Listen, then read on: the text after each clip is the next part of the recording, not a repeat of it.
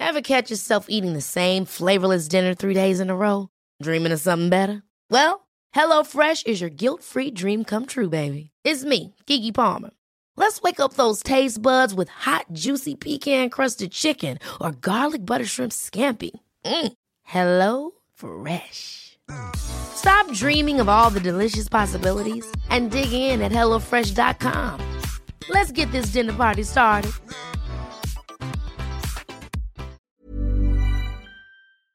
Manchas y arrugas son, por este orden, las dos preocupaciones principales en las consultas de los dermatólogos.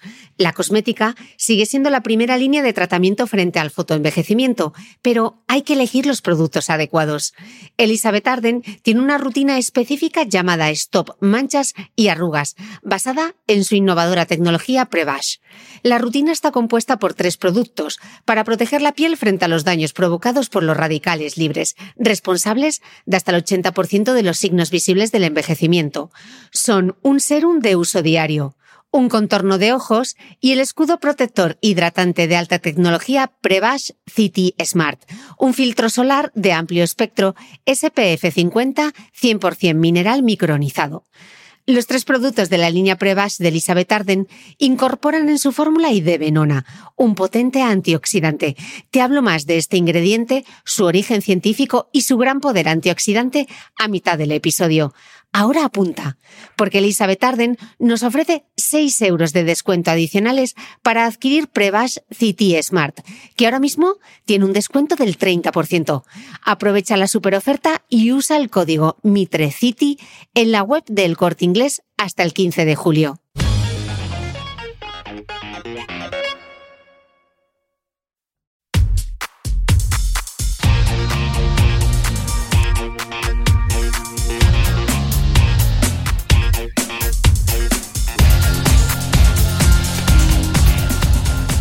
Hola a todos, soy Cristina Mitre. Bienvenidos a mi podcast, un espacio semanal que te da acceso a los mejores expertos de la salud, la nutrición, el ejercicio y el bienestar para aprender a vivir mejor. Suscríbete a mi programa en tu reproductor de podcast habitual o desde mi web cristinamitre.com, donde encontrarás además todas las notas de este episodio.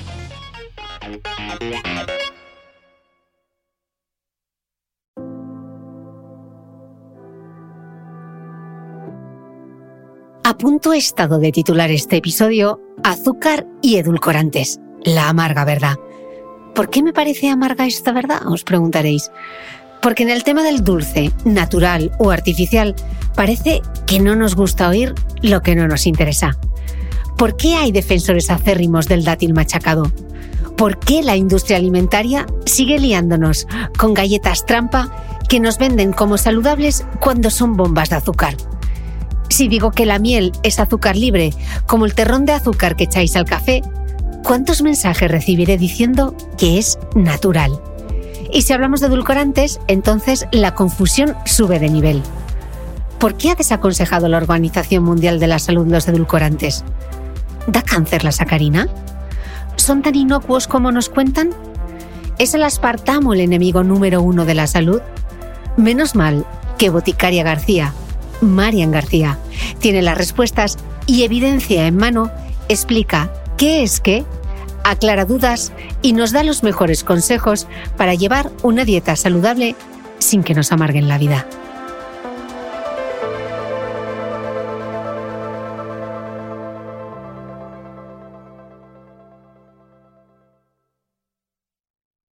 Marian García, Boticaria García, bienvenida a la séptima temporada del podcast, que se dice pronto, ¿eh?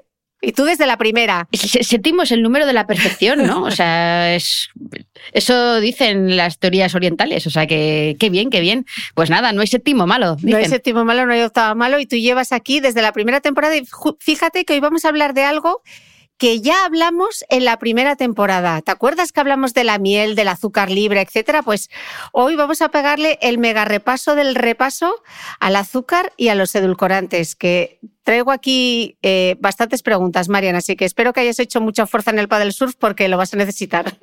A tope, estamos. además, me encanta este tema porque, Cris, hay mucho desconocimiento, hay muchos mitos y, sobre todo, hay mucha gente que se intenta aprovechar del desconocimiento para colarnos el gol. Y vamos a ver si hoy conseguimos Venga, pues que no nos cuelen ningún. Vamos a empezar.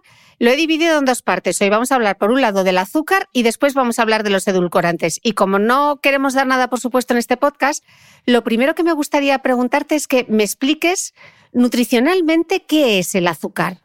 Bueno, pues yo no sé si esto se da en tercero de primaria, Chris. Eh, sabemos que los alimentos están compuestos de proteínas, grasas e hidratos de carbono, pero lo vamos a contar de una manera un poco diferente. A ver, las proteínas sabemos que son las que sirven para, para formar las estructuras y también para muchas cosas, porque, por ejemplo, los anticuerpos son proteínas. Pero digamos que las proteínas son como los ladrillitos ¿no? de la casa. Pero luego tenemos grasas y hidratos de carbono, que todo es combustible, pero es distinto. A ver qué te parece este ejemplo. Vamos a pensar que los azúcares eh, simples son como un filete que acabas de cocinar y te lo puedes comer. Lo tienes en el plato y te lo comes. El hidrato de carbono complejo, es decir, lo que ya no es el azúcar simple, sino el hidrato de carbono complejo, es el pollo o ese filete que tienes en la nevera, pero tienes que cocinar. Es decir, no es inmediato. Te va a costar un poquito procesarlo. Y luego tienes las grasas. Las grasas que son el filete congelado. O sea, es decir, el almacén, lo que tienes en el arcón, y eso para moverlo va a costar. Es decir, todo es energía y el azúcar es la energía más disponible. Es lo que te puedes comer en el momento. Muy buena esta analogía, como, como come Portugal.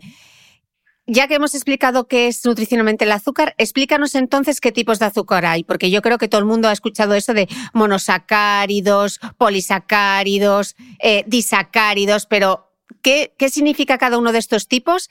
Y sobre todo, ¿en qué alimentos los encontramos y si se metabolizan o no de la misma manera? Vamos a volver a, tercero de primaria otra vez, vamos a pensar en, juguetes. A mí el ejemplo que más me gusta para explicar la diferencia entre los monosacáridos, los polisacáridos, es un trenecito. Vamos a, vamos a imaginarnos un tren de mercancías y cada vagón de un tren es un hidrato de carbono simple, como la glucosa, ¿no? que es un combustible, como hemos dicho, inmediato. Un vagón es un monosacárido, que tiene nuestra energía. Dos vagones es un disacárido. Entonces, el, el disacárido más común, más popular, es la sacarosa. La sacarosa es cuando hablamos de azúcar en general, eh, que está en, frutas, vegetales y en la caña de azúcar, es un disacárido y está compuesto por dos unidades más simples. Son dos azúcares de la manita, la glucosa y la fructosa. Eso es un disacárido. Entonces, aquí, y esta es una trampa, Cris, eh, aunque luego hablaremos de etiquetas, porque no es lo mismo azúcar que azúcares. Eh, hay gato encerrado. Azúcares es algo más que el plural de azúcar. Azúcar es la sacarosa. ¿Vale? Cuando tú dices el azúcar, la sacarosa, el azúcar blanco. La legislación, cuando hablas de azúcar, es el azúcar blanco. Y azúcares son todos los monosacáridos y todos los disacáridos, que ya pueden ser la glucosa, la fructosa, la sacarosa, ¿vale? Entonces, pero si dice azúcar, para que no nos la cuelen, es la sacarosa. Entonces, la legislación te dice sin azúcares añadidos no te pones sin azúcar añadido, porque si pusiera solo sin azúcar añadido, sería sin sacarosa, pero le podrías colar eh, la glucosa. Entonces, estos son los monosacáridos y los disacáridos. Volvemos al trenecito de primaria. Los hidratos de carbono complejos son más vagones de la mano, cadenas más largas de azúcares, son un almacén de energía. Entonces hace que se tarde más en digerirse y liberar la glucosa. Tú decías, ¿cómo se metaboliza? Pues de manera muy diferente, porque ese trenecito que tiene muchos vagones tenemos que partirlo con unas tijeritas, ¿no? Con unas enzimas. Eso es el almidón, eso es la fibra, y ahí ya está, bueno, pues si, si los monosacáridos y los disacáridos decimos que es el azúcar blanco y lo que está en la miel, lo que está en los dulces, los hidratos de carbono complejos es el almidón que está en, o, la fibra también que está en el arroz, los cereales integrales, las legumbres, las patatas, que va a costar más disponerlo. Por eso, tú que sabes mucho de esto, los corredores o cuando se hace ejercicio de intensidad, cuando necesitas algo inmediato, lo que se da es un azúcar simple, ese, monosacárido, disacárido. Sin embargo, para nuestro día normal, y como vamos a ver, con tomar hidratos de carbono complejos, vamos sobrados. Vale, yo quiero que volvamos a repasar porque eh, para que nos quede claro entonces, cuando leemos en la etiqueta, aunque lo has explicado, hidratos de carbono de los cuales azúcares son XXX, ¿qué quiere decir entonces? ¿Que son monosacáridos, disacáridos y polisacáridos? O sea, ¿se incluyen todos? Todos. Cuando te dice hidratos de carbono, eh, son todos los trenes que hay. Los vagones sueltos, los dobles vagones y los vagones completos. Todo lo que tiene, eh, pues, eh, por ejemplo, imagínate que vemos una, una Magdalena, ¿no? Por poner algo súper healthy. Pues una Magdalena te va a decir hidratos de carbono totales, pero luego te va a decir de los cuales azúcares XXX. Ahí, de los cuales azúcares ya te dice solo los vagones sueltos, ¿no? los monosacáridos o los disacáridos. El kit de la cuestión es que la legislación española no te obliga a decir cuándo ese monosacárido es propio del alimento o cuando se ha añadido, ¿no? Y ahí es la diferencia. Sin embargo, en Estados Unidos sí que están obligados a decir de esos hidratos de carbono simples, de esos azúcares, cuáles los ha añadido el fabricante de manera intencionada. Aquí nos falta dar esa puntillita mm, todavía. Luego veremos un poquito más adelante, según vamos avanzando conceptos, vamos a recordar lo del azúcar libre, azúcar añadido, etcétera, para que, para que nos quede claro.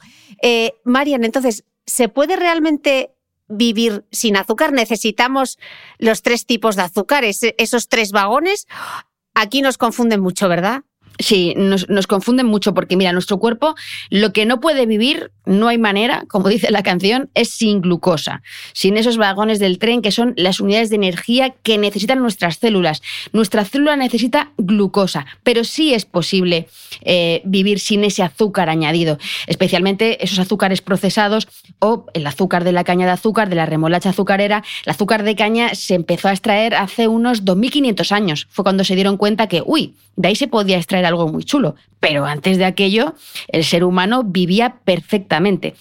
Entonces, hay mucha diferencia porque, claro, eh, nuestro cuerpo necesita azúcar, dicen, ¿no? Glucosa, pero si la tomamos a partir de los hidratos de carbono complejos, se comporta diferente si nos lo tomamos suelto. Si nos lo tomamos suelto, se provoca ese famoso pico de insulina, eh, que, nos da tanto miedo, esa montaña rusa, y si ese pico de insulina es excesivo, se mantiene y es durante el tiempo, ocurre muchas veces, pues puede ocurrir muchos problemas, resistencia a la insulina, aumento de peso, puede haber antojos, puede haber eh, hambre, inflamación. Entonces no es lo mismo tomar el azúcar en forma de hidratos de carbono complejos y que tu cuerpo lo parta que dárselo ya digerido. A tu cuerpo cuando se lo das digerido muchas veces mm, lo revolucionas. Mm.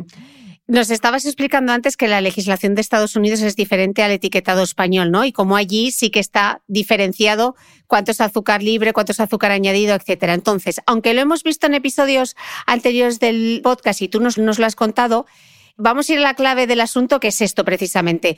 ¿Qué quiere decir lo de azúcar naturalmente presente, azúcar añadido y azúcar libre? Pero pónoslo con un ejemplo para que nos quede claro. A ver, esa es la prueba de fuego, ¿no? El, azúcar añadido es el que añade el consumidor directamente, ejemplo, cuando pones un sobre de azúcar al café. O el que añade la industria en los refrescos, en los productos de bollería, eh, en los lácteos, en los ultraprocesados varios. Entonces, ese azúcar añadido, el que, se, el que añade directamente el consumidor, ese sobre de azúcar, supone el 20% del consumo de azúcar. Pero el que añade la industria supone el 80%.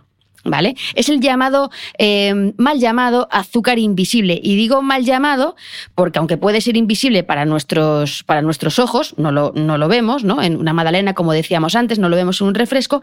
El etiquetado no puede ser invisible porque la legislación sí que obliga a declarar los azúcares en la lista de ingredientes, ¿no? otra cosa es que luego los azúcares, como vamos a ver, tienen 50 nombres y sea difícil. ¿Ese es el azúcar añadido? ¿El que añades tú o el que añade eh, la industria? Luego tenemos el azúcar intrínseco o el azúcar que es propio del alimento.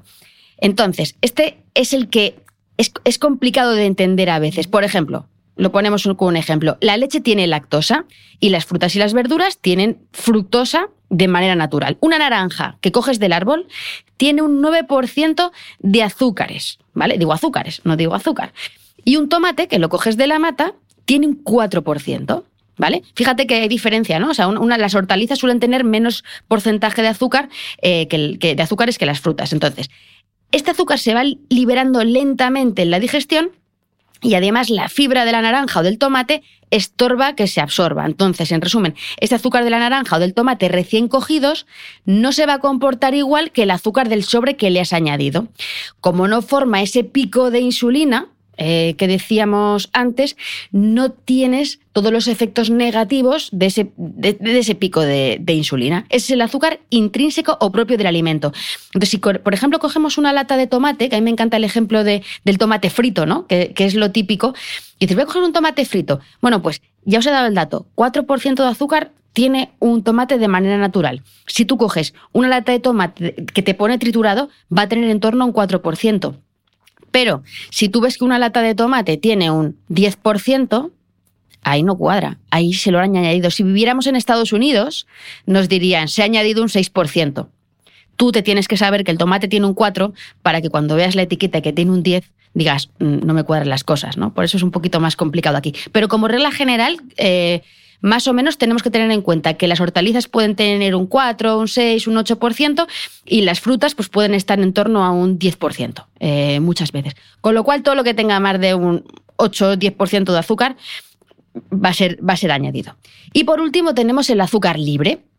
Eh, bueno, según la OMS, lo que te dice es que los monosacáridos y los disacáridos que se añaden a los alimentos, o, los cocineros, por ejemplo, o los que están también presentes, y esto es lo que no nos gusta nada, en la miel, en los jarabes, en los zumos y en los concentrados de zumo. Entonces, el azúcar de una naranja, que es el mejor ejemplo, es azúcar intrínseco, cuando exprimimos la naranja y la transformamos en zumo, el azúcar lo sacamos de la matriz, hemos perdido la fibra y entonces esa fibra que ralentiza su absorción y que hace que ese pico de insulina sea más flojito, ya no lo tenemos y lo convertimos a ese zumo con ese azúcar libre. Es como si hubiéramos echado el azúcar de sobre directamente en el, en el zumo. Entonces, bueno, esto es lo que no nos gusta nada eh, entender, pero realmente es así. Y creo que es importante, Cris, que la gente entienda esto. Ese pico de insulina, eso que tú te tomas el, el azúcar y la insulina dice, tengo un montón de azúcar por la sangre, voy a cogerlo para la célula, cuando ocurre de manera sostenida, puede haber resistencia a la insulina. La resistencia a la insulina consiste en que al final no somos capaces de llevar ese azúcar a la célula y aumenta la glucosa en sangre y aparece pues, la diabetes tipo 2, mm. eh, por ejemplo. O si tenemos mucho azúcar en la sangre, al final eso acaba convirtiéndose en grasa y aumenta, eh, hay más riesgos de, obesidad. O sea, ay, no, no es que el azúcar, no, es que el azúcar lleva consigo un montón de cositas eh, que van detrás. Claro, pero fíjate qué curioso que a mucha gente sí que entiende perfectamente lo que es el azúcar añadido. Te, te estás tomando cuando dices, me he quitado el azúcar del café, vale, me he quitado el azúcar añadido, pero dicen, no, pero yo me tomo un zumo de naranja, que tienes ahí el azúcar libre. dicen, bueno, pero no es lo mismo tomarse un zumo que echarle un sobre de azúcar a un café, ¿no? Y al final los efectos que tienen a nivel de nuestra salud, tanto el azúcar añadido como el azúcar libre, son igual de malos, ¿no? ¿Por qué esto no es solo una cuestión de peso, Marian? ¿Con, qué enfermedades se terminan relacionando? Bueno, pues la, hemos mencionado ahora mismo y es una enfermedad y es la obesidad, aunque hay polémica con si la obesidad es una enfermedad, no es una enfermedad, realmente está clasificada como una, obesidad, aunque la obesidad es cuestión de grasa más que, más que, de, más que de peso. Esto da para otro podcast, mm. pero el exceso de, de azúcares añadidos, sobre todo eh, y sobre todo se sabe que es en forma de bebidas azucaradas, que hablas de los zumos, siempre asociamos a los refrescos, ¿no? Eh, pero son bebidas azucaradas, que en este caso pueden ser los zumos. Ese exceso de azúcares se va al hígado y se transforma en grasa. Y esto puede contribuir a que aumente la grasa. Esa, esa, grasa que se nos queda pegada a los órganos aumenta el peso, aumenta la obesidad. Y si aumenta el peso puede aumentar el riesgo de, eh, y esa grasa, otras enfermedades crónicas. ¿Qué más? Diabetes tipo 2. Como decíamos, aumenta el riesgo de desarrollar resistencia a la insulina y diabetes tipo 2. Esos picos de glucosa en sangre por el consumo de azúcares, bueno, pues estresan el sistema de regulación de azúcar en el cuerpo. ¿Por qué es distinto el zumo a una naranja? Porque la naranja no estresa tu cuerpo. La naranja, si te la comes eh, a bocados o cualquier fruta que te comes a bocados, esa fibra va a hacer que no haya un pico y tu cuerpo no se estresa. Pero cuando generas ese estrés con ese pico empiezan a ocurrir, a ocurrir cosas. ¿Qué más? Enfermedades metabólicas. Eh, la resistencia a la insulina que hablábamos es una de ellas, pero también tenemos el hígado graso. Ahora se habla mucho, cada vez más, del hígado graso no alcohólico. El hígado es el responsable de que descompongamos eh, los nutrientes y la almacenemos, incluida la glucosa. Pero cuando ya el hígado, pobrecito mío, ya no puede almacenar más glucosa, la comienza a almacenar como grasa. Y con el tiempo, claro, el hígado puede acumular un exceso de grasa y acaba siendo ese hígado, ese hígado graso. Entonces, cuando la ingesta de azúcar es muy alta, puede acabar eh, ocurriendo. ¿Qué más? Pues enfermedades cardiovasculares. Eh, al final todo va de la mano, o sea, no es todo todo está relacionado, la obesidad, la hipertensión arterial, el aumento de triglicéridos, el aumento del colesterol, del colesterol malo y luego otra serie de, cuestiones eh, que a mí me preocupan especialmente, que son las enfermedades inflamatorias. Tener mucho azúcar puede contribuir a la inflamación crónica en el cuerpo. Yo sé que has entrevistado a gente estupenda, has hablado de la inflamación y la inflamación al final, ese estado en el que nuestro sistema inmune dice, pero ¿qué está pasando aquí? Cuando hay una inflamación, el sistema inmune va, eh, va a las células, intenta ayudar, pero es como como los antidisturbios. ¿Tú sabes cuando llegan los antidisturbios que se ponen a dar palos y no discriminan bien? Y igual uno de los buenos también se lleva un ojo morado, ¿no? Pues eso es lo que pasa en nuestro cuerpo con la inflamación, que nuestro cuerpo, nuestros policías nos quieren defender, pero también nos creamos un daño a, nosotros. Y bueno, como consecuencia de todo esto, la palabra maldita, ciertos tipos de cáncer. ¿Por qué? ¿Qué tiene que ver el azúcar con el cáncer? Pues pensar, ¿qué tiene que ver el azúcar con el cáncer? Bueno, pues aparte de, otros procesos que hay que luego, si quieres, hablamos de ellos, cuando tú tienes mucho azúcar y el azúcar acaba generando obesidad, la obesidad genera inflamación, la inflamación genera radicales libres, esos eh, que ya explicamos una vez que era el Tinder del cuerpo humano, ¿no? Bueno, pues esos radicales libres, al final, acaban provocando cáncer y daño en las células. Y luego tenemos otras cositas como la caries dental, que parece que no importa mucho, pero también puede ser debido al azúcar, aunque cada vez está menos eh, claro eh, porque la caries también se, hay muchísima parte genética, la microbiota eh, bucal también. O sea, hay gente que se hincha azúcar y no tiene caries y gente que no toma nada de azúcar y se lava los dientes y tiene, y tiene caries. De hecho, la caries hasta se puede mm, se podría pegar por los besos, Cris. Ah, hay estudios con, con novios y novias. Sí, sí, sí, sí, es muy guay. Qué fuerte. Eso me lo, me lo voy a apuntar y yo soy una de esas porque, madre mía, anda que no te detesto yo con la salud bucal. Eh, Marian, entonces como conclusión, ¿azúcar cuanto menos mejor? ¿Sí o no? Pues sí, mm. esto es como lo de burro grande ande no ande, pero con el azúcar al revés. Y de hecho eh, es muy complicado porque la pregunta del millón es ¿y, cuánto es cuánto menos? ¿no? Bueno, pues la Autoridad Europea de Seguridad Alimentaria, la EFSA, no se ha mojado y ha hecho, bueno, ha hecho un, informe en 2022 y dice literalmente que no se puede establecer un nivel superior de ingesta tolerable de azúcares con base científica. O sea, la EFSA te dice, cuanto menos mejor porque no soy capaz de decirte cuánto es lo menos malo. Entonces te dice, pues, pues cuanto menos mejor. La OMS sí, ya sabemos ese, ese famoso 10% que no sobrepase, ¿no? La ingesta de azúcares del 10% de la energía total que se consume al día. Incluso te dice que mejor menos del 5% para tener beneficios para la salud, que eso más o menos el número rápido que siempre hemos hecho son 50 gramos de azúcar, el 10%, y esos famosos 25 gramos de no tomar más de 25 gramos de azúcar al día. Cuanto menos mejor. ¿Dónde está nuestro zumo? Pues que si, nuestra, si la naranja hemos dicho que tiene un 9 o un 10% de azúcares y 200 mililitros, serían, ¿no? si es el 10% 100 mililitros, 200 el doble, 20, aproximadamente 20. Es decir, con un zumo de 200 mililitros de naranja tenemos 20 gramos de azúcar libre que ya es casi lo que te dice la OMS que tienes que tomar para aportarte bien. Mm, que muy sano y muy natural, que es lo que dicen siempre, pero mira tú qué bomba de azúcar te llevas al cuerpo a primera hora de la mañana y encima muchas veces en ayunas, ¿no? O sea... Y, una cosa, Cris, importante, que la gente muchas veces se fija en las, en, las calorías mm. y dice, bueno, si estos cereales de desayuno y estos otros, total en calorías es igual. El azúcar no es lo mismo las calorías que, lo que componen esas calorías. Aunque tengan las mismas calorías, pero si están formadas de azúcar simple, el efecto metabólico, ese pico de insulina, va a ser diferente. Mm. Vamos a seguir con los, con los ejemplos para asentar esos conceptos que son tan básicos, ¿no? Vamos a volver al, ejemplo básico del azúcar añadido, que es el azúcar de mesa o refinado, la, la famosa sacarosa, el blanco de toda la vida, que normalmente utilizamos, pues eso, con el café con leche o para hacer un bizcocho en casa. ¿Este azúcar qué es esa sacarosa y de dónde se obtiene, Marian? Bueno, pues la, sacarosa, decíamos, ¿no? Es una molécula de glucosa y una de fructosa dándose la manita, ¿no? La glucosa que nos gusta y la fructosa, que suele ser la de, la, de los vegetales, que se da en la mano. Supone el 75% la sacarosa de todos los azúcares añadidos. ¿Vale? Entonces, el, azúcar eh, blanco, el endulzante clásico, tiene un 99,5% de sacarosa. Pero aparte, la sacarosa también está en el azúcar moreno, 85% de sacarosa, ¿vale? Ah, azúcar moreno, 85%. Sirope de arce, 70-75%. Eh, la miel solo tiene un 1% de sacarosa, pero luego tiene un 38% de fructosa y un 31% de, de, glucosa. La sacarosa sigue siendo la reina ¿no? Pero bueno, sabemos que hay otros azúcares ahora que están de moda. ¿De dónde viene? Pues principalmente de la caña de azúcar, del tallo de la planta de caña de azúcar, que se cosecha, se extrae el jugo, se purifica y luego, bueno, pues se cristaliza, se forman los cristales, se secan y se refinan, o de la remolacha azucarera.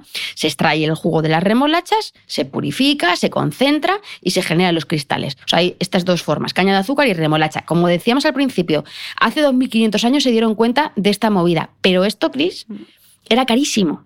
Eh, salía, vamos, que era muy complicado. Este proceso que ahora se hace pim pam en la industria, hace 2500 años, y de hecho, hasta aproximadamente finales de 1800, prácticamente no se hacía de manera ordinaria, o sea, la gente no se lo podía permitir comprar el, azúcar eh, refinado. El problema fue cuando a partir de pues, 1900, 1950, especialmente en los años 50, 60, se empezó a popularizar el consumo de, azúcar de manera masiva porque se hizo mucho más, eh, bueno, se industrializó, se hizo mucho más accesible eh, y mucho más barato, mucho más barato para todo el mundo y entonces empezaron los problemas. Pero nos hemos pasado miles de años sin problemas con esto, básicamente porque no estaba a nuestro alcance. Mm. Pero, ay, amigo, cuando hemos podido conseguirlo nos ha gustado muchísimo. Mm. Eh, nos explicabas antes ese azúcar, entre comillas, oculto, que es ese azúcar que no vemos y que no notamos, pero que es eh, el gran culpable de, de todo este problema, ¿no? ¿Qué quiere decir cuando hablamos esto de azúcar oculto? Danos ejemplos de alimentos que pueden ser fuente de este azúcar oculto la, evidencia lo que nos dice es que donde más azúcar tomamos de manera casi inconsciente es en las bebidas azucaradas, en los refrescos, que es verdad que han reducido. Ahora, mira, estoy contenta porque el refresco de, limón. Eh, yo creo que ya es prácticamente sin azúcares, le han cambiado el envase y tienen, bueno, pues dentro de lo que hay, por lo menos se están tomando medidas, ¿no? Eh, no son suficientes ni muchísimo menos, pero las bebidas azucaradas Ojo a las bebidas energéticas. Las bebidas energéticas son el grandísimo coladero y ahora que hay tantísimo gamer, esas latas de, medio litro que se beben de una sentada mientras el gamer, y pobrecitos gamers que no tienen la culpa porque puede ser cualquier persona, pero concretamente ahora es un sector muy de moda, mm. gente joven que está como sentada, Cris, sentada sin moverse de la silla y se está tomando en una bebida energética que puede haber hasta 80 gramos de azúcar en una de estas de, medio litro. O sea, una barbaridad. ¿Dónde más? Bueno, pues alimentos procesados, pues los cereales para el desayuno siempre han sido también ese gran coladero porque, ay, tienen mucho hierro, tienen muchas vitaminas y un 30% de azúcar, pero eso, claro, lo ponen en la letra pequeña. Eh, pues barritas energéticas, eh, galletas. Muchas veces, aunque nos hablen de, galletas, yo tengo una guerra especial contra las galletas que son buenas para algo, ¿no? Las galletas que bajan el colesterol, ya, pero es que te estás cascando eh, un 20% de, azúcar, ¿no? Con, las galletas. Las salsas también. Espera, voy a hacer. Las salsas para. Perdón, Marian, voy a hacer un inciso en este tema de las galletas, porque están las galletas, ese tipo de galletas que hablas, y luego las galletas sosas, que yo las llamo, que parece que son las, las, galletas que te daban cuando estabas a dieta hace 40 años, eh, las tipo María, etcétera. Ojo, que eso son muy sosas, pero tienen un montón de jarabe de glucosa. Entonces, que eso es azúcar, aunque nos parezcan como, deben ser más saludables, porque no, no deben engordar tanto, que es lo que tenemos aquí metido mm, desde hace años, ¿no? Sí, y esas galletas sosas pueden tener incluso, aunque te parezca así, un 25% de azúcar y esas galletas María en el fondo son bollos deshidratados. La cantidad de, azúcar que tienen puede ser, el, porcentaje suele ser similar. Eh, yo siempre he dicho que no hay galleta buena. Sí, ahora podemos hacer galletas de plátano y de avena y de un montón de cosas, pero galletas del supermercado que digas la galleta saludable no existe y de hecho son galletas trampa porque anuncian propiedades positivas colándote eh, el azúcar por detrás, ¿no? Entonces, eso no vale, eso es una trampa grande y yo, si tuviera que introducir un cambio en la legislación, si solo pudiera hacer uno, bueno, tendría que pensarlo seriamente, pero sí le he dado vueltas y creo que el hecho de poder atribuir propiedades positivas a cualquier alimento que en realidad tenga un alto contenido en azúcar, en grasas trans o en sal, lo prohibiría.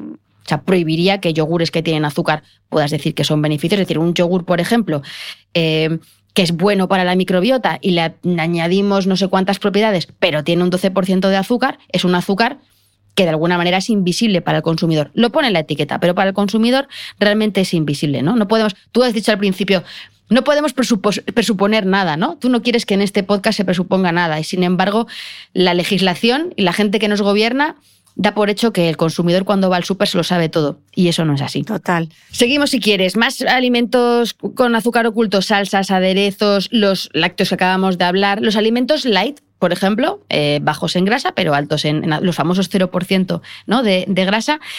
Eh, también las, las, bebidas, fíjate, mis hijos el otro día querían comprar unas bebidas de estas de mitad fruta, mitad mm, leche, pues eso también es un coladero eh, importante. Y, bueno, algunos... Eh, a la vez está el azúcar como conserva. Podemos ver eh, azúcar en algunos ingredientes, pero se utiliza como conservante, ¿no? Y es la cantidad es muy, es muy pequeñita. Como no sabemos cuántos ha añadido, pues no, no lo mm. tenemos ahí. Y luego sí que los snacks salados es muy curioso porque dices, bueno, si esto es salado ya, es salado pero lleva azúcar también, porque esa conjunción de salado, dulce, grasas trans, o sea, los pretzels, eh, por ejemplo, eh, famosos, que, son tan, tan, tan populares en Estados Unidos o en los países del norte, es que es ese dulcecito con ese saladito, eso tu cerebro le estalla y le encanta. me acaba de entrar unas ganas de un pretzel que no te quiero ni contar. Em, esta pregunta se la voy a dedicar a mi hermano Luis porque antes de ayer todavía me lo preguntó. Entonces, Luis, esta pregunta va dedicada a ti.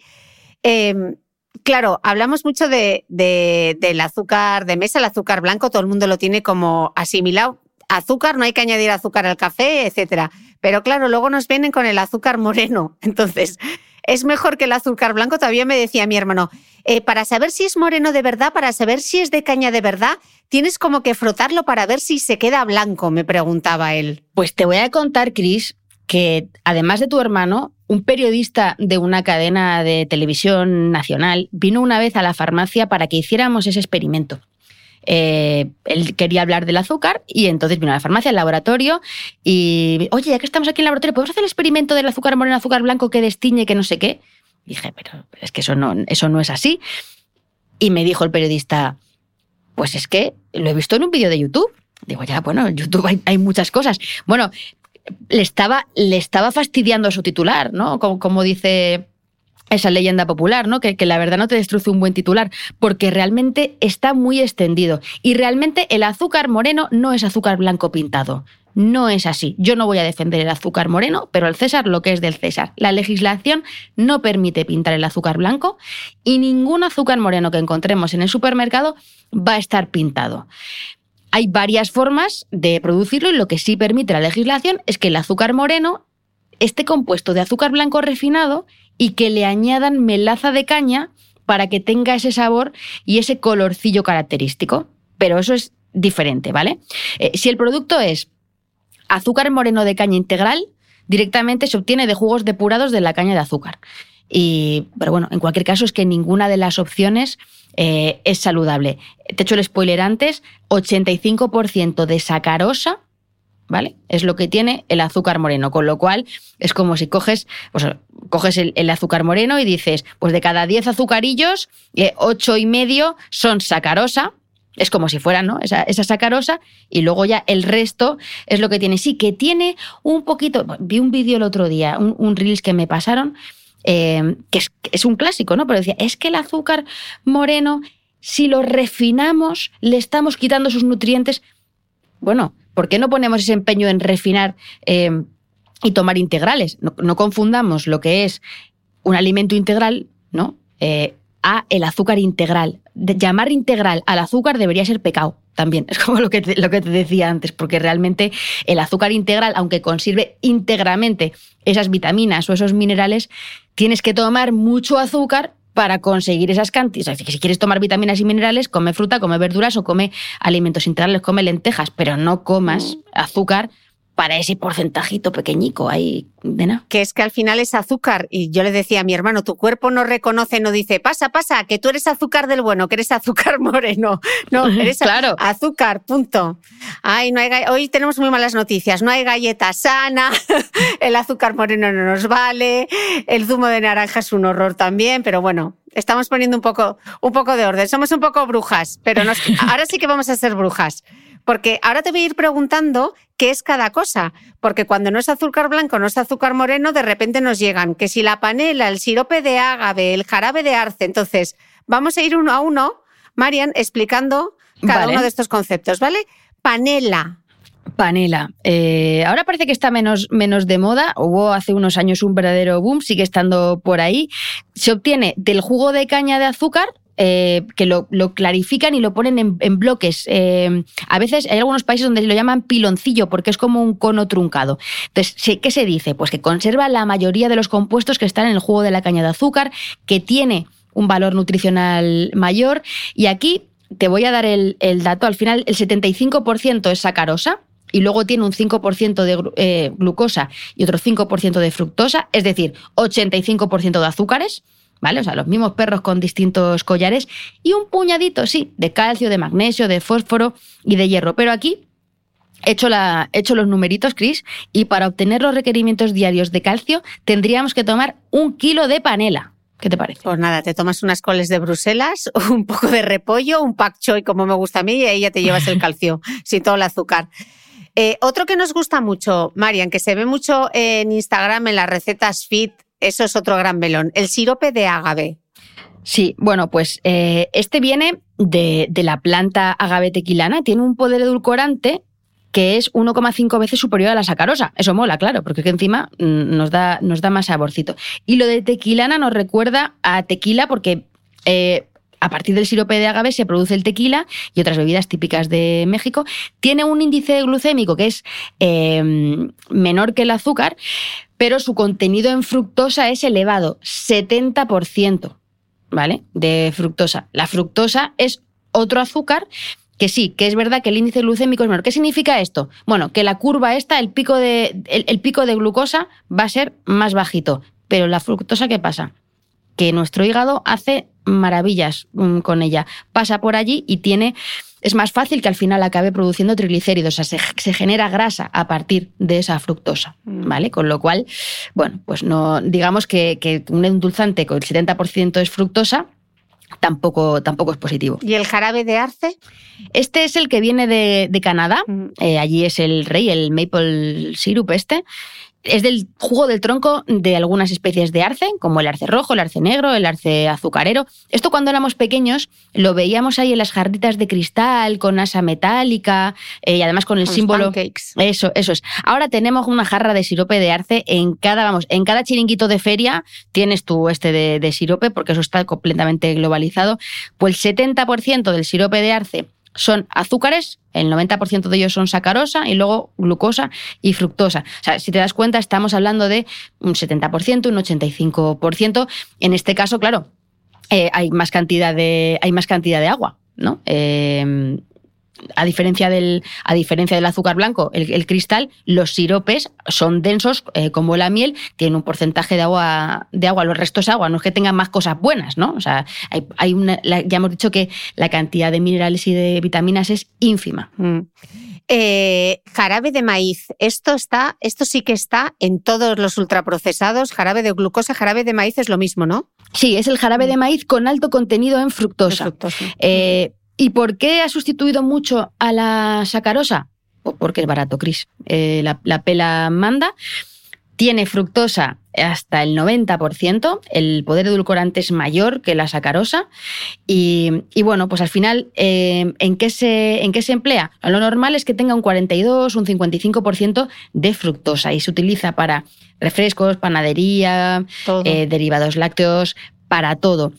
Y esto ha sido, esto es un bombazo y hay mucho problema también político, económico, porque cuando se empezó a dar caña al azúcar, ¿no? Y se empezó a ver, pero costó mucho darse cuenta, bueno, darse cuenta no, casi reconocer, ¿no? O sea, reconocer que el azúcar estaba relacionado con las enfermedades metabólicas. En Estados Unidos hubo una guerra en los 60, eh, una, una batallita también, entre los que decían que las enfermedades cardiovasculares eran por la grasa y los que decían que era por el azúcar, ¿no?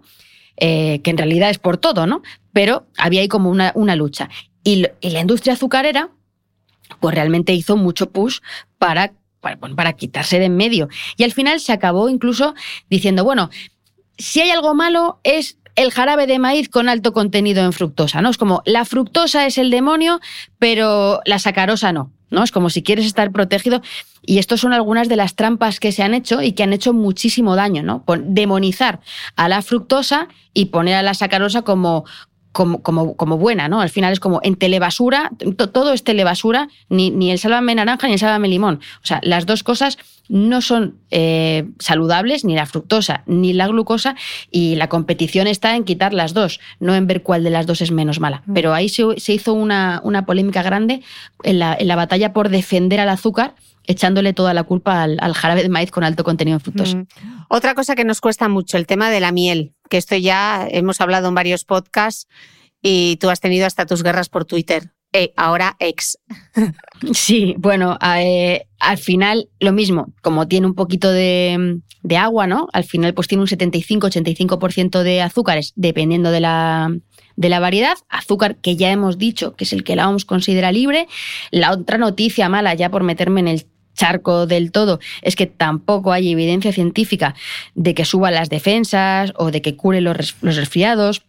Sabemos, sí hay evidencia de que puede suavizar la garganta, que puede ofrecer eh, confort, eh, porque al final es demulcente, que demulcer es acariciar, ¿no? Es como que te acaricia eh, la garganta, pero ya está, ¿no? Hasta ahí. También a nivel tópico, eh, bueno, como cicatrizante, pero ahora tenemos cicatrizantes eh, mucho mejores. Eh, es decir, si estamos en una isla desierta y solo tenemos miel, pues igual podríamos aplicarlo en una herida, pero si no, pues ya sabemos que mano de santo es lo mejor que podemos hacer. No mano de santo no, vale para tanto. no es la herida, pero para cicatrizar, para poner luego en la cicatriz, pues infinitamente mejor que la miel que, vamos a decir. No, pero en serio, realmente cualquier recurso que tengamos mm, va a ser mejor que, la mil, cualquier cosa que podamos comprar en una mm. farmacia. Entonces, sí, una, una cosa importante, Cris, eh, cuando dicen que hay miel aguachirri, la miel aguachirri no existe, porque no puede haber más de un 20% de, de, agua, ¿vale? Un 20 o un 25% en función de las variedades. Entonces no hay miel aguachirri. Eh, la miel lleva azúcar, sí o sí. Otra cosa que aparece mucho en la repostería fit los dátiles. Ay, los dátiles, sí. Los dátiles, los dátiles están eh, súper de moda. Y, bueno, yo no tengo nada en contra de ellos. Y bueno, cuando estuvimos en, en, en Dubái nos llevaste a comprar unos estupendos que hicieron las delicias de mi suegro. O sea que mm, nada que decir. Pero hasta ahora los dátiles, que era lo que te ponía tu abuela en Navidad o lo que yo le llevaba a mi suegro, efectivamente, como, como desde Dubái, ahora se usa para, para endulzar. Y entonces, solo un dato. Siempre se dice, no, es que los dátiles tienen mucha fibra. Y como tiene mucha fibra, la fibra retrasa la absorción de azúcar, lo que hemos contado antes de la naranja, ¿no? Con lo cual, pues el azúcar no es igual. Claro, aquí la cantidad importa. La proporción de azúcar-fibra en una manzana es 4 a 1. Hay 4 gramos de azúcar por cada gramo de fibra. Entonces, tenemos un gramo de fibra para controlar, como si dijéramos, a 4 gramos de azúcar, ¿no? Para estorbar a esos 4 gramos de azúcar. En un dátil, la proporción de azúcar-fibra es de 10 a 1. 10 gramos de azúcar por cada gramo de fibra. Es decir, tenemos el mismo gramo de, fibra que antes te estorbaba a 4 gramos de azúcar, ahora lo tienes para estorbarte a 10 eh, gramos. Entonces, claro, no es igual. Luego, la densidad energética del dátil es seis veces mayor, 50 kilocalorías eh, por cada 100 gramos de manzana frente a 300 kilocalorías por 100 gramos de dátiles. Madre mía. O sea, Es decir, eh, claro, es que está, claro, es que la manzana tiene agua. Mm, estás comiendo agua, en esos 100 gramos hay agua, pero en los 100 gramos de dátil no hay agua, con lo cual está concentrado y tiene seis veces más. Entonces, que no nos vengamos arriba ahora pensando que porque tienen fibra, vitaminas y nutrientes, los dátiles son un fruto mágico que a lo que toca lo hace bueno, porque si quieres usar dátiles para endulzar, fenomenal, pero es un recurso más con otras frutas y podemos caer en el riesgo de pensar, bueno, pues que eh, bendicen los alimentos cuando, cuando bueno, pues, eh, nada más lejos de la, de la realidad. ¿Que quieres utilizarlo y además el sabor está bueno? Eh, fenomenal pero no te pases. Vale. De todo esto que hemos hablado, de la panela, del sirope de agave, del jarabe de arce, el jarabe de maíz, la miel, los dátiles, ¿de todos estos alguno es más saludable que otro o pasa palabra? Es complicado, eh, es, complicado porque realmente ninguno de ellos podemos decir que es saludable. Entonces, elegir entre el menos malo, como además hay, una, hay un factor diferencial ahí, Cris, que es la cantidad que le pongas. Entonces, ¿qué es menos malo? Ponerte dos cucharadas de miel que tiene un 85% de azúcares o ponerte una cucharada de, sacarosa. Eh, estás poniendo más azúcares si pones dos cucharadas de miel. Es muy difícil dar una recomendación porque yo no estoy en la mente de la cabeza ni, ni, me, tiembla, la mano como la gente sabiendo lo que, lo que se va a poner. Entonces, claro que si tú lo miras de manera estricta, si tomas exactamente la misma cantidad, pues claro, la miel va a tener unos nutrientes que no va a tener y lo que te llevas, oye, pues eso que, eso que te llevas, pero tienes que controlar esa miel. A ver, la miel gastronómicamente es fantástica. El sabor que aporta eh, la miel, o sea, es un producto que además es muy de nuestra tierra, muy de Castilla-La Mancha, y yo no quiero enfadar a ni, al sector melero en absoluto. Me parece un recurso fantástico, pero que hay que controlar la cantidad. Hmm. Simplemente que controlemos la cantidad y que no pensemos que la miel o que los dátiles bendicen los alimentos. Life is full of what ifs. Some awesome, like what if AI could fold your laundry? And some, well, less awesome, like what if you have unexpected medical costs? United Healthcare can help get you covered with Health Protector Guard fixed indemnity insurance plans. They supplement your primary plan to help you manage out of pocket costs. No deductibles, no enrollment periods, and especially no more what ifs. Visit uh1.com to find the Health Protector Guard plan for you. Ever catch yourself eating the same flavorless dinner three days in a row? Dreaming of something better? Well, HelloFresh is your guilt free dream come true, baby. It's me, Kiki Palmer. Let's wake up those taste buds with hot, juicy pecan crusted chicken or garlic butter shrimp scampi. Mm. Hello Fresh. Stop dreaming of all the delicious possibilities and dig in at HelloFresh.com. Let's get this dinner party started.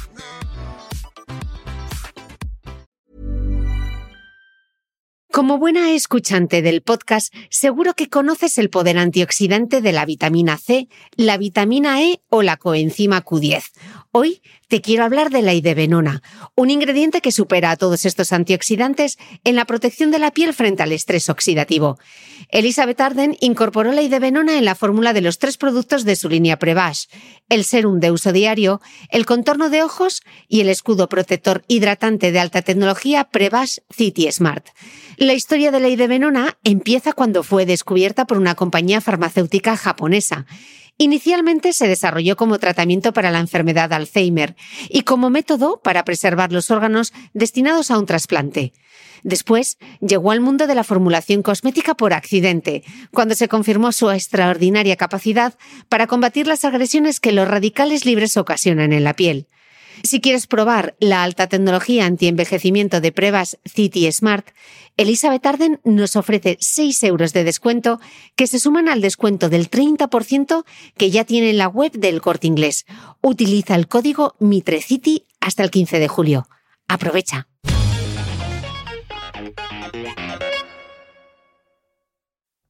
Marian, a mediados del siglo pasado, la publicidad de bebidas azucaradas nos hizo creer que eh, ese tipo eh, que estaba asociado un poco con la felicidad, con la celebración, no voy a nombrar marcas, pero todos sabemos de quién estoy hablando. ¿Realmente el azúcar, por un lado, es capaz de mejorar nuestro estado de ánimo? puede llegar a ser adictivo. ¿Y qué es esto cuando nos dicen que no, los niños necesitan azúcar porque ayuda al cerebro, mejora el rendimiento? ¿Qué hay de todo esto? Bueno, pues muchas, muchas cosas. Un, melonazo. Sobre si es adictivo o no. A ver, realmente sabemos que eh, el azúcar estimula ¿no? la liberación de, de, dopamina y que ese sistema de recompensa de nuestro cerebro entra en un bucle de búsqueda y de consumo de más alimentos placenteros que le provocan esa liberación de dopamina, o sea, más azúcar. Y esto es similar a lo que ocurre en otras adicciones. Hay polémica sobre si los alimentos pueden ser adictivos o no, como este típico, porque aunque los mecanismos neuroquímicos, neurohormonales son similares a los que aparecen en la adicción a las drogas, luego hay factores psicológicos, sociales, eh, fisiológicos. Entonces, no todo el mundo se comporta igual, no todas las personas tienen, presentan esa adicción y no todos los patrones son, eh, son adictivos, ¿no? Pero sí que se ha visto, y esto es una curiosidad, que cuando algunas personas adictas a las drogas, hablamos de opioides exógenos, están en abstinencia, consumen más alimentos azucarados, probablemente para reemplazar la acción de los opiáceos en el cerebro porque les genera una situación similar. Incluso se ha sugerido que existe un síndrome de abstinencia para los alimentos altamente palatables. Entonces, esto lleva a la aparición de estados depresivos que, se pueden aliviar otra vez cuando vuelves a comer estos, estos alimentos. Entonces, ¿realmente se asocia eh, a la felicidad? Claro, tu cuerpo rápidamente tiene un aumento rápido ¿no? de, la glucosa en sangre. Puede llevar a la liberación de esa dopamina, de la serotonina. La serotonina es esa sustancia eh, química, ese neurotransmisor que regula el estado de ánimo, que nos da bienestar y momentáneamente sentimos esa euforia, esa satisfacción, esa chispa de la felicidad que se decía por ahí. Pero ese aumento rápido de glucosa y esa liberación de neurotransmisores de la felicidad suelen seguir de una caída de los niveles de glucosa. Esa montaña rusa subes con la montaña rusa, baja la montaña rusa. Y eso puede causar justo lo contrario.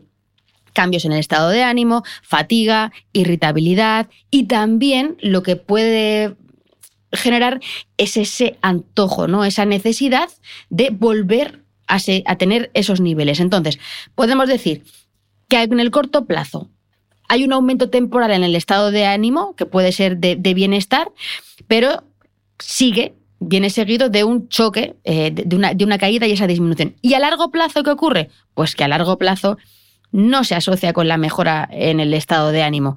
De hecho, a largo plazo, el consumo de azúcar lo que contribuye es a la obesidad, a la resistencia a la insulina, a la inflamación, que van a tener un impacto negativo en nuestro bienestar emocional, porque nadie eh, quiere vivir enfermo, nadie quiere vivir eh, sin poder moverse bien, nadie quiere eh, vivir con todos los síntomas que vienen derivados posteriormente de la inflamación, ¿no? Entonces, creo que esto es importante, no confundir esa recompensa inmediata, que además no es tan, tan inmediata y que para conseguirla, pues a la media hora o a la hora vas a tener que volver a la nevera a, volver a comerte ese helado o, a volver a cogerte una onza de azúcar y a la larga la, felicidad es otra cosa. Hmm.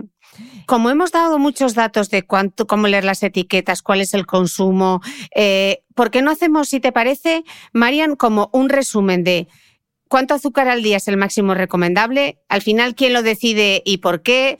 Eh, ¿Cómo está el sistema del etiquetado? ¿Qué cosas deberían cambiar? ¿Cómo se calcula? Y haznos un poco una radiografía de cómo está el consumo de azúcar en España o la gente va a pensar que tú y yo somos unas exageradas porque qué tías más pesadas que no nos dejan tomarnos un zumo de naranja. A ver, realmente la cantidad de azúcar al día y el máximo recomendable, como decíamos antes, la EFSA lo que te dice es cuanto menos mejor y esa recomendación es de 2022, la de la OMS del 10% es de 2015 con lo cual hay siete años de diferencia y nos vamos a quedar obviamente con, con, la de la EFSA, que es la Autoridad Europea de Seguridad Alimentaria, que son los señores que mandan en Europa en seguridad alimentaria y en cómo los alimentos interaccionan con tu cuerpo, pues ellos han decidido que cuanto menos mejor. Si no se moja la EFSA, Cris, yo no me puedo mojar. Es decir, no, no hay un dato y eso es lo peor que nos puede pasar que no nos den un dato, porque es que nos encanta que, oye, yo me ajusto a esto y punto. Nos hacen ser responsables porque realmente el azúcar siempre va a tener un efecto eh, metabólico. Entonces, em, sobre ese sistema de etiquetado, ¿está bien hecho? ¿No está bien hecho? Bueno, pues estamos atrasados. Porque resulta que cuando vemos en la, etiqueta que te dice la IR, ¿no? la ingesta de referencia, eh, que es la, cantidad eh, diaria recomendada, y te pone el porcentaje ¿no? de que, que has cubierto. Resulta que en el etiquetado en España estamos haciéndolo con los datos que marcó la Unión Europea en el año 2011. ¿Vale? La Comisión Europea lo marcó en 2011 y en 2011 para los azúcares consideró que eran 90 gramos. La ingesta de referencia. Entonces, claro, eh, estamos, estamos diciendo que la EFSA ahora te dice que cuanto menos mejor, ¿vale? Y que la OMS te dice que 25, 50 gramos.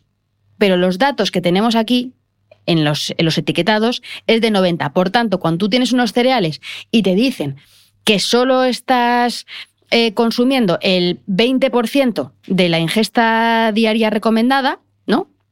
que pueden ser pues esos 17 gramos, esos 17 gramos es el máximo que puede tomar un niño, porque estamos hablando nosotros ahora mismo de adultos, pero para, para niños, en función de la edad, pueden ser 17 gramos diarios, menos de 20 gramos diarios. Entonces, cuando te dicen en la tabla que esos cereales o esas galletas es el 20%, esa ración o esos, o esos 100 gramos, ese 20% puede ser la cantidad máxima total que recomienda la OMS. Entonces, aquí hay un fallo, aquí hay un error.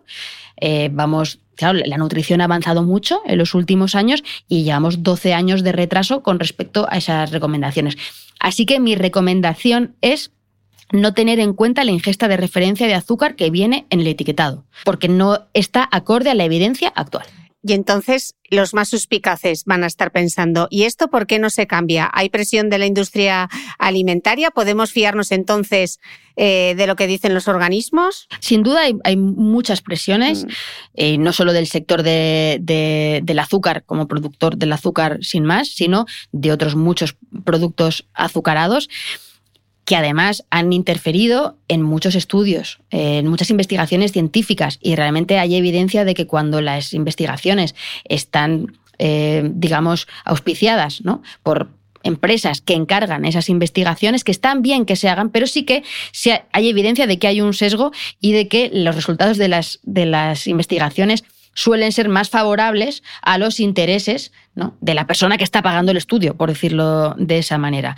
Entonces, esto es muy complicado, cada vez hay que ser más valiente y tenemos que quedarnos con la evidencia eh, más actual. Es verdad que se están dando muchos pasos, que el hecho de que, la, y hay que poner una medalla, para algo han servido también las, las redes sociales, para, para que muchas personas tengan voz y voto, ¿no? Eh, muchísimas personas que tienen muchos seguidores en, redes sociales o que han tenido altavoces en los medios de comunicación, en prensa, radio y tele, denuncien este tipo de cosas, generen un cosquillo en la industria y de alguna manera esto remueva, ¿no?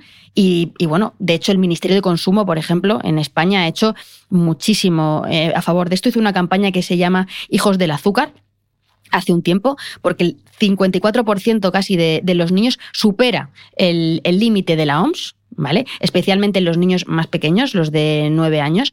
Y entonces en, España el problema además no es que se coma mucho azúcar, es que claro, al tomar tanto azúcar, no estás tomando lo que tienes que tomar. O sea, el, no estás Claro, desplazas los 400, 500 gramos de frutas y hortalizas. El 60% de la población entre 2 y 17 años consume frutas y hortalizas a diario. Pero, Cris, solo el 2,9 toma las famosas 5 raciones al día. O sea, ni siquiera el 3% de los jóvenes, ni siquiera el 3%. Entonces, ¿cuánto azúcar, me preguntas, cuánto azúcar estamos consumiendo? Pues mucho. Hay estudios que dicen que más o menos son unos en Europa unos 30 kilos por, por, persona eh, al año, que viene a ser pues unos 80 y pico gramos de, azúcar al día, que viene, a, que viene a coincidir con la ingesta recomendada eh, prehistórica. ¿no? Entonces, estamos comiendo azúcar por encima de nuestras posibilidades y de hecho, claro, los índices que tenemos, y esto correlaciona muy bien, aunque obviamente el, responsable último, claro que no es el azúcar, hay muchos contextos, pero el azúcar es uno de los contribuyentes a que tengamos esos índices de sobrepeso y de, obesidad galopantes y que cada vez, especialmente los niños, sea peor. Hmm. Vamos a cambiar ahora de tercio, vamos a ir a los edulcorantes, ¿vale? Después de este repaso que le hemos pasado, que le hemos pegado al azúcar. ¿Qué son los edulcorantes, Marian? Bueno, pues eh, tenemos 19 edulcorantes autorizados en la, Unión Europea, o sea, no cualquier cosa puede ser edulcorantes, y hay dos tipos, los bajos en calorías y los sin calorías. Entonces, igual que ocurre con, los azúcares, los edulcorantes tienen dos propósitos en la vida. Eh, dar un sabor dulce a los alimentos en la industria y también a nivel casero. O sea, tú puedes tener un yogur que te viene edulcorado, ¿no? O puedes tú tener tú, mm, tus gotitas de sacarina o de stevia y edulcorar el, yogur. Los edulcorantes bajos en calorías son los llamados polialcoholes, el sorbitol, el manitol, el xilitol. Siempre hay, mm, este año ha habido varias polémicas también con el, con el eritritol, por ejemplo, la del eritritol fue también tela eh, porque se decía que aumentaba el riesgo de enfermedades cardiovasculares. Luego resulta que las personas que, que, habían hecho el estudio eran personas que ya tenían antecedentes. O sea, no es que haya que defenderlo, pero claro, los estudios siempre, el titular, y hay que tener muy claro que, hay que leer la letra pequeña aunque mm. nos cueste. Y luego, bueno, pues esos son los, bajos en calorías. Tienen muy poquitas calorías, pero alguna, alguna tienen más o menos, dependiendo de cada uno, pero bueno, pueden tener menos de la mitad ¿no? que, que el azúcar. Y luego están los sin calorías. Ahí está la sacarina, el ciclamato, el famoso espartamo, por supuesto eh, la stevia. Entonces, estos edulcorantes sin calorías aparecieron hace muchos años como, como, héroes y cuando se descubrieron, claro, pues como cuando aparecieron los refrescos sin azúcar, ¿no? Porque estaban edulcorados y parecía que eso iba a ser ya la, la panacea, pero desde que pusieron un pie en el mercado, pues ha habido eh, luces, y, luces y sombras, ¿no? Y ese es el, verdadero melón que tenemos ahora y del que cada vez se habla más. ¿Y, cómo es posible que puedan endulzar, Marian, sin tener ninguna caloría? Eh, ¿Cómo es ese mecanismo para dar dulzor a un alimento? Pues porque eh, son muy listos. Los edulcorantes engañan a los receptores del gusto dulce de la lengua y envían señales al cerebro para que percibamos un sabor dulce sin necesariamente aportar las calorías del azúcar. O sea, digamos que engañan a, nuestros sentidos.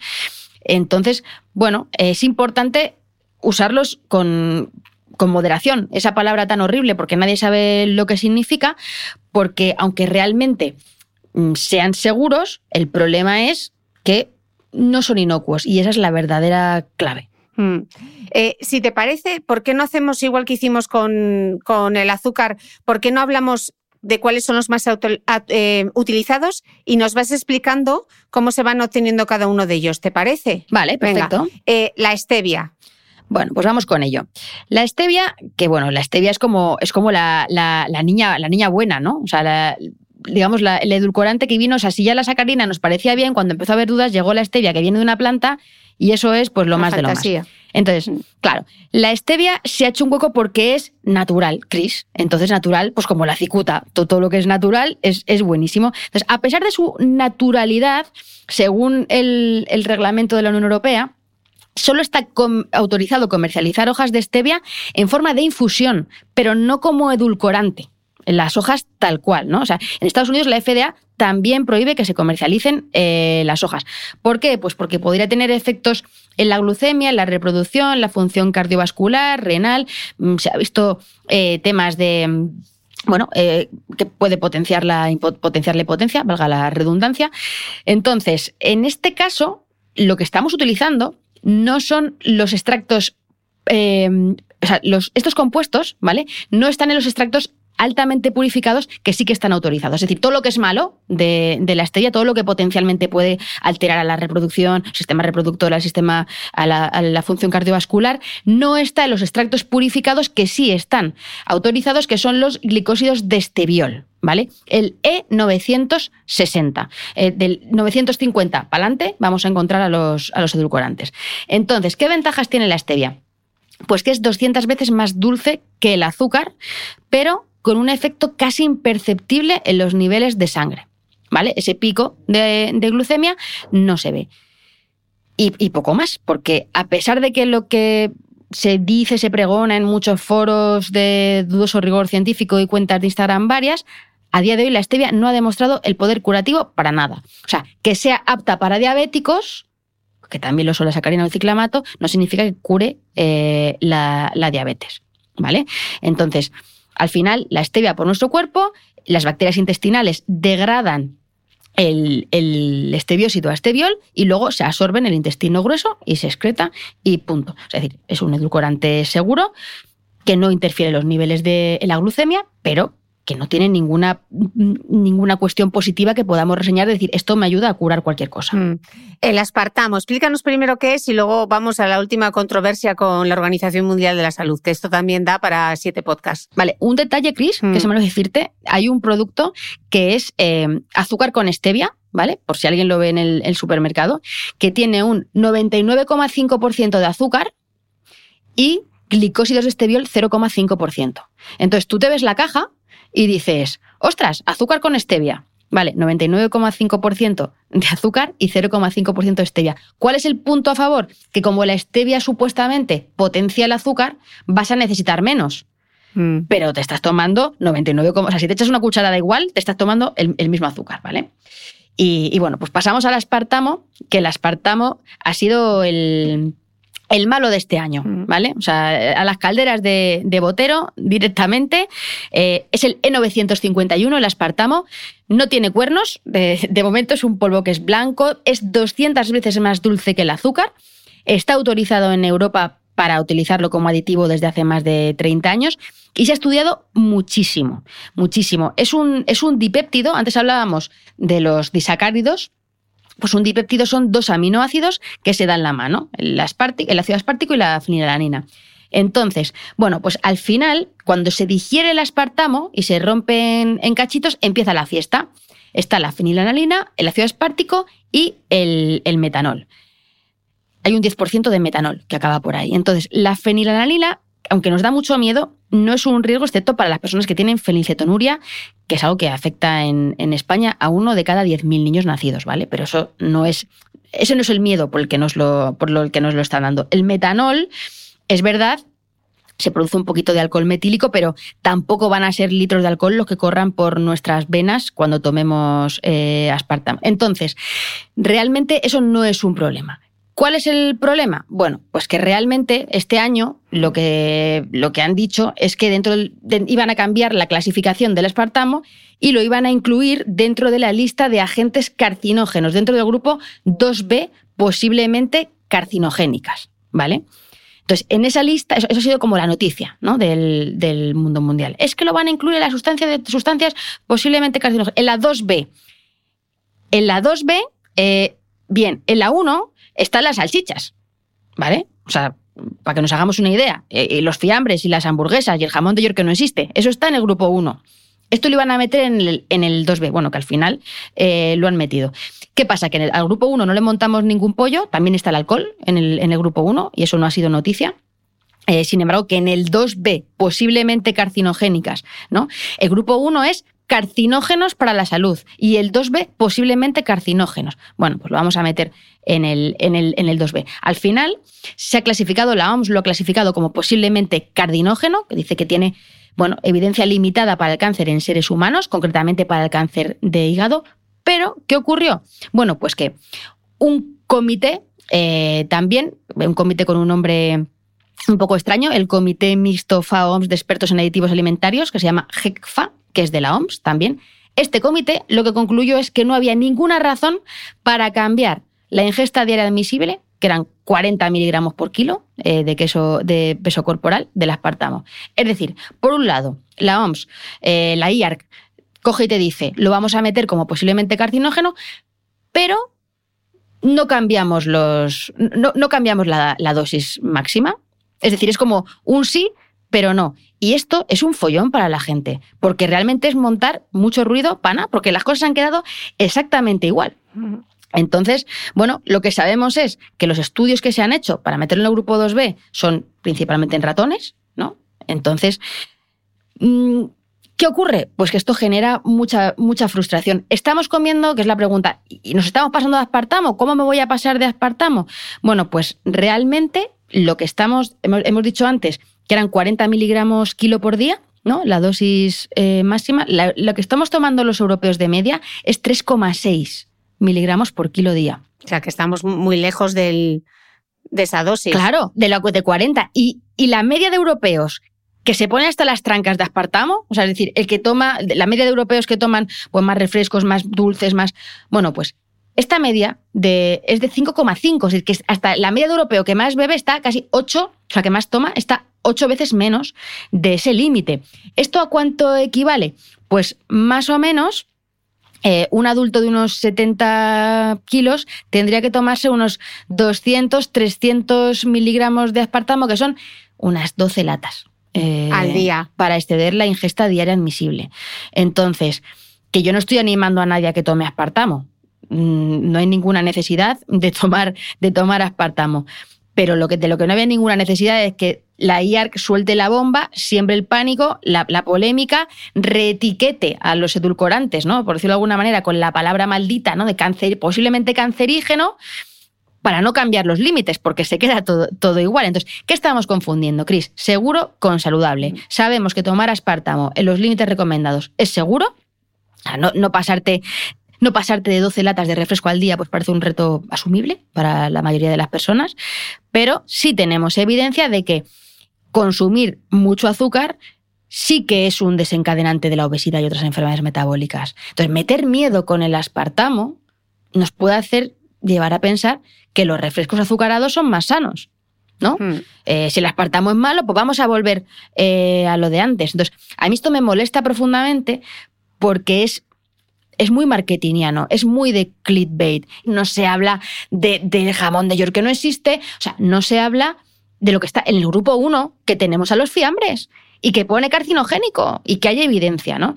Y, tenemos a los, al azúcar que también tenemos evidencia de las enfermedades metabólicas. Entonces, aspartamo, pues bueno, de momento podemos estar tranquilos mientras no nos tomemos, pues eso, cuatro botellas de dos litros al día de, de mm. refresco. Eh, en mi lista tengo malitol, sorbitol y todos los que acaban en ol. ¿Qué son todos estos, esta panda? Bueno, son los, los polioles, eh, los azúcares alcoholes. Eh, a ver, algunos están de manera natural en muchas frutas, ¿vale?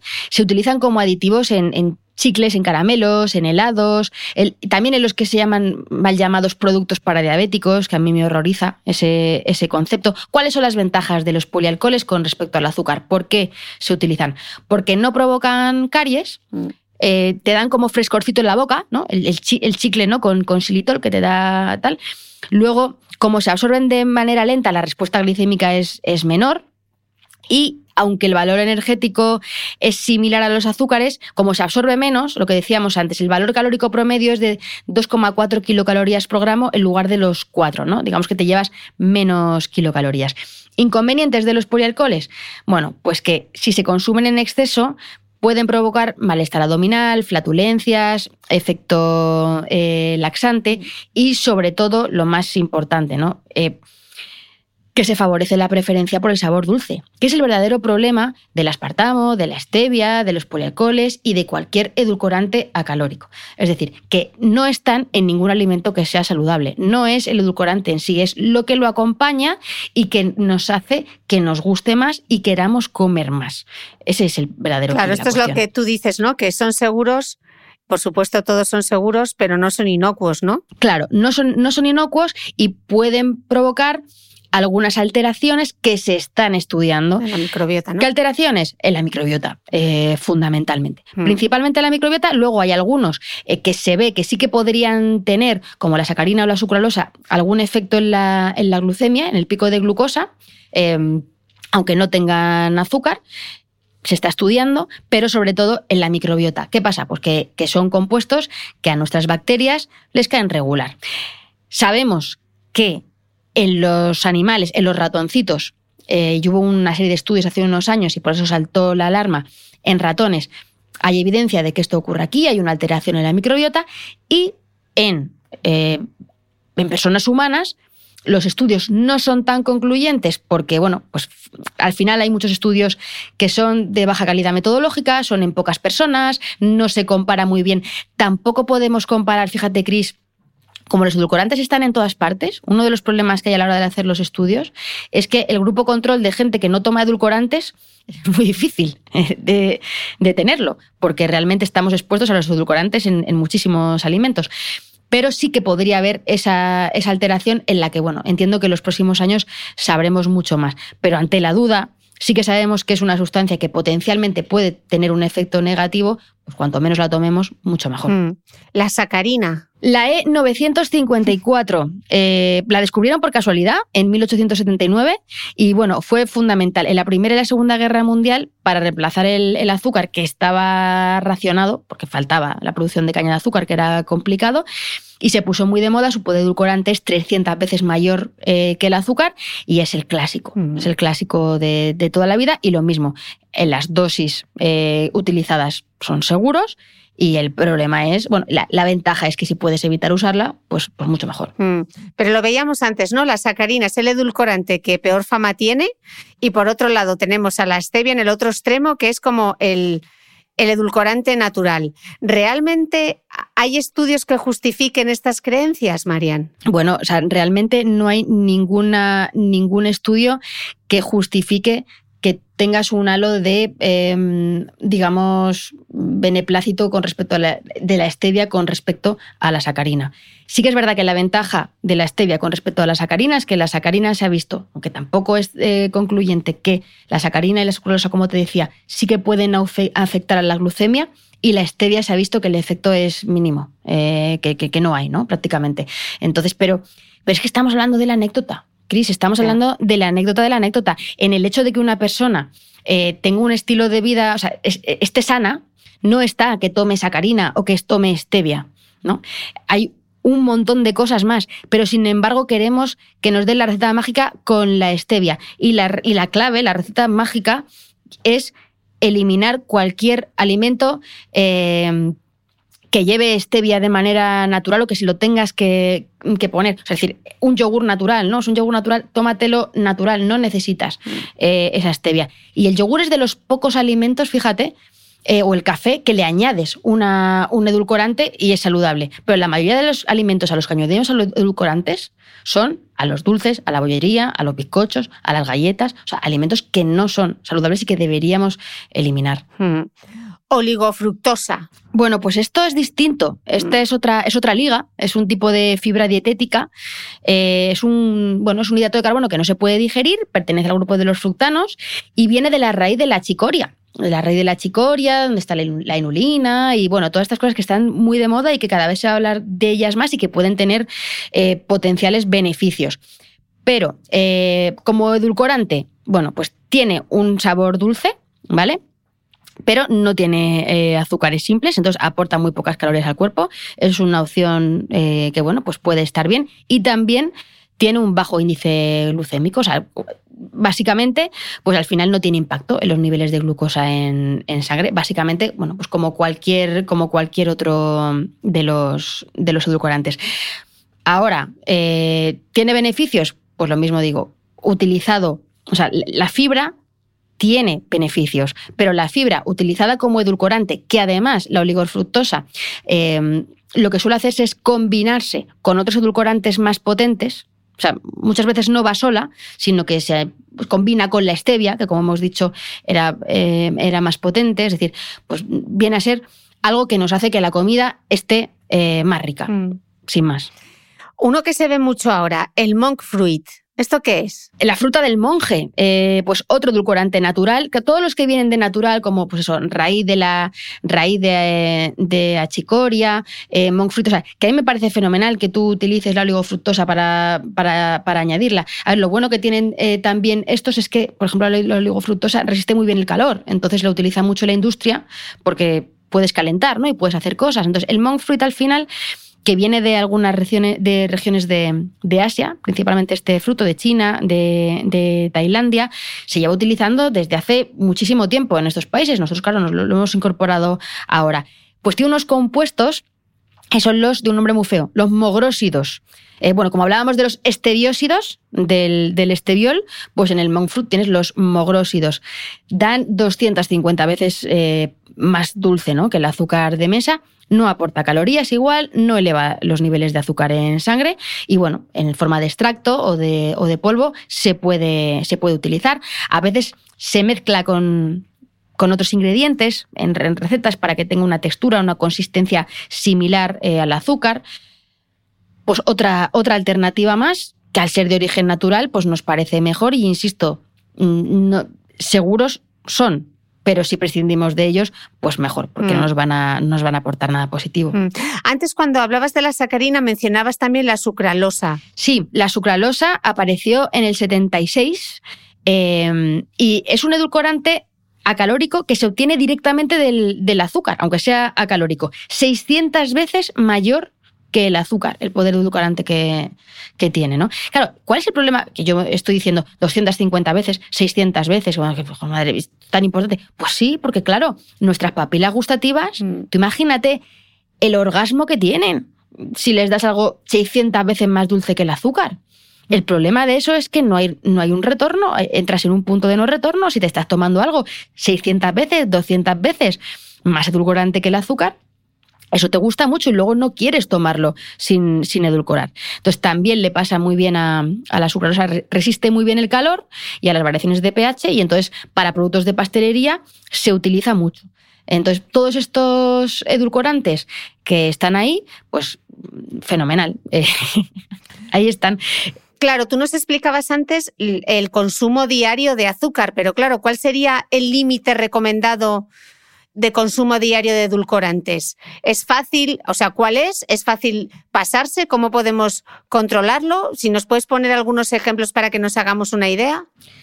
Bueno, pues a ver, realmente eh, no, o sea, como decíamos antes, es muy difícil pasarse. O sea, el, ejemplo claro, eh, que es el del aspartamo, pues al final es eso, esas 12 latas de Coca-Cola. O sea, y muchas veces la gente dice, ya, pero es que el estudio se ha hecho eh, la sacarina, pero pero es que a lo mejor también estoy tomando un dulce que tiene sacarina. Ahí tenemos que estar súper, súper seguros, eh, súper tranquilos, porque los que hacen los estudios también han pensado en eso. No somos tan listos. Es decir, el que ha hecho el estudio para ver la cantidad máxima que puedes tomar de, sacarina o de cualquier edulcorante, han pensado que no solo la vas a tomar en una de las formas, sino han pensado que en una dieta de una persona donde pueda haber eh, dulces o puede haber galletas o puede haber refrescos, pues que tomando un poco de refresco, un poco de galletas, un poco de tal. Por eso, por ejemplo, con, los refrescos en el aspartamo se dice de 9 a 14 latas de refresco. Porque si tomas eh, a lo mejor el aspartamo en otros, eh, en otros muchos alimentos, pues serían nueve latas de refresco. Si no lo tomas en ninguno, pues serían 14. Mm. Claro, porque tomas muchos alimentos con muchos edulcorantes, ¿no? Pero no podemos considerar que ninguno sea eh, mejor que otro. Respecto a la glucemia, eh, sí que hemos visto que se altera en la sacarina y en la sucralosa, pero y, y no en la stevia y en el, y en el aspartamo. ¿Vale?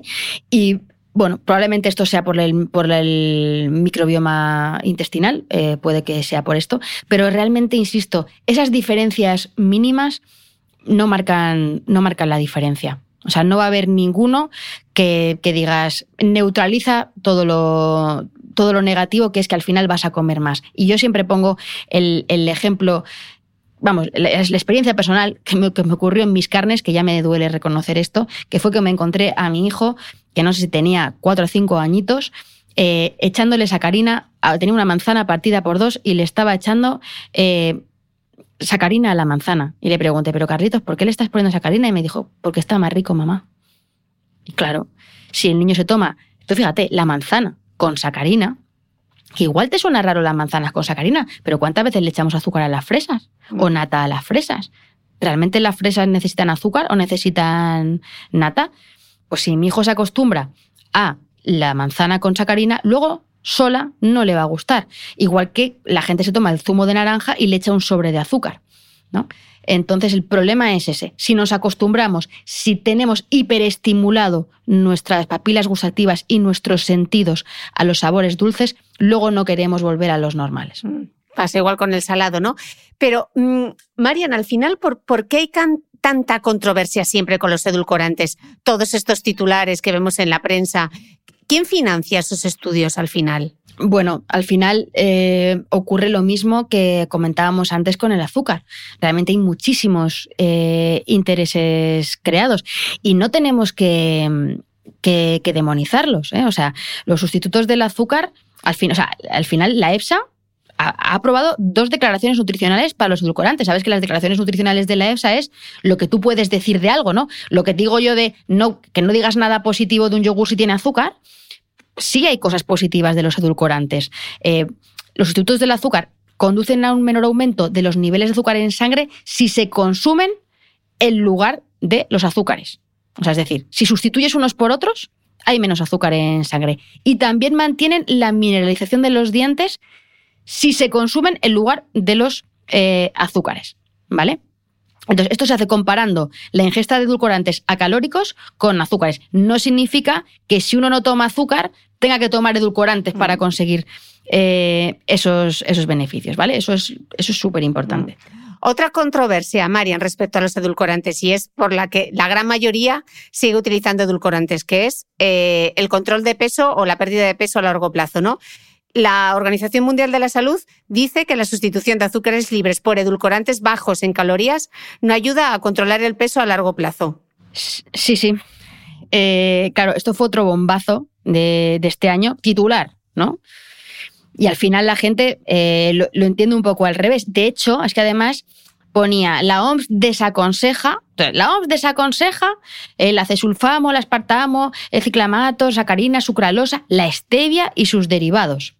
Em, claro, ponía desaconseja, pero la coletilla es desaconseja para controlar el peso. Hmm. ¿Vale? O sea, no es que los desaconseje. En general, a ver, se desaconsejan en general en el sentido de que ninguna guía alimentaria te aconseja que los tomes, ¿no? Pero no te está diciendo la OMS eh, que, que, son malos per se. Los edulcorantes no son efectivos para controlar el peso y pueden tener efectos indeseables durante si se usan durante mucho tiempo, se ha visto que puede aumentar el riesgo de diabetes tipo 2, de enfermedades cardiovasculares, de mortalidad, pero lo que sabemos es que es, en general, no por el edulcorante en sí, sino por los alimentos que acompañan o porque tiendes a aumentar la ingesta, porque como con los alimentos light, ¿no? Entonces, lo que ha hecho la OMS es desaconsejar el uso y bueno, dice que la gente debe reducir eh, su uso y reducir el, dulce de la dieta en general.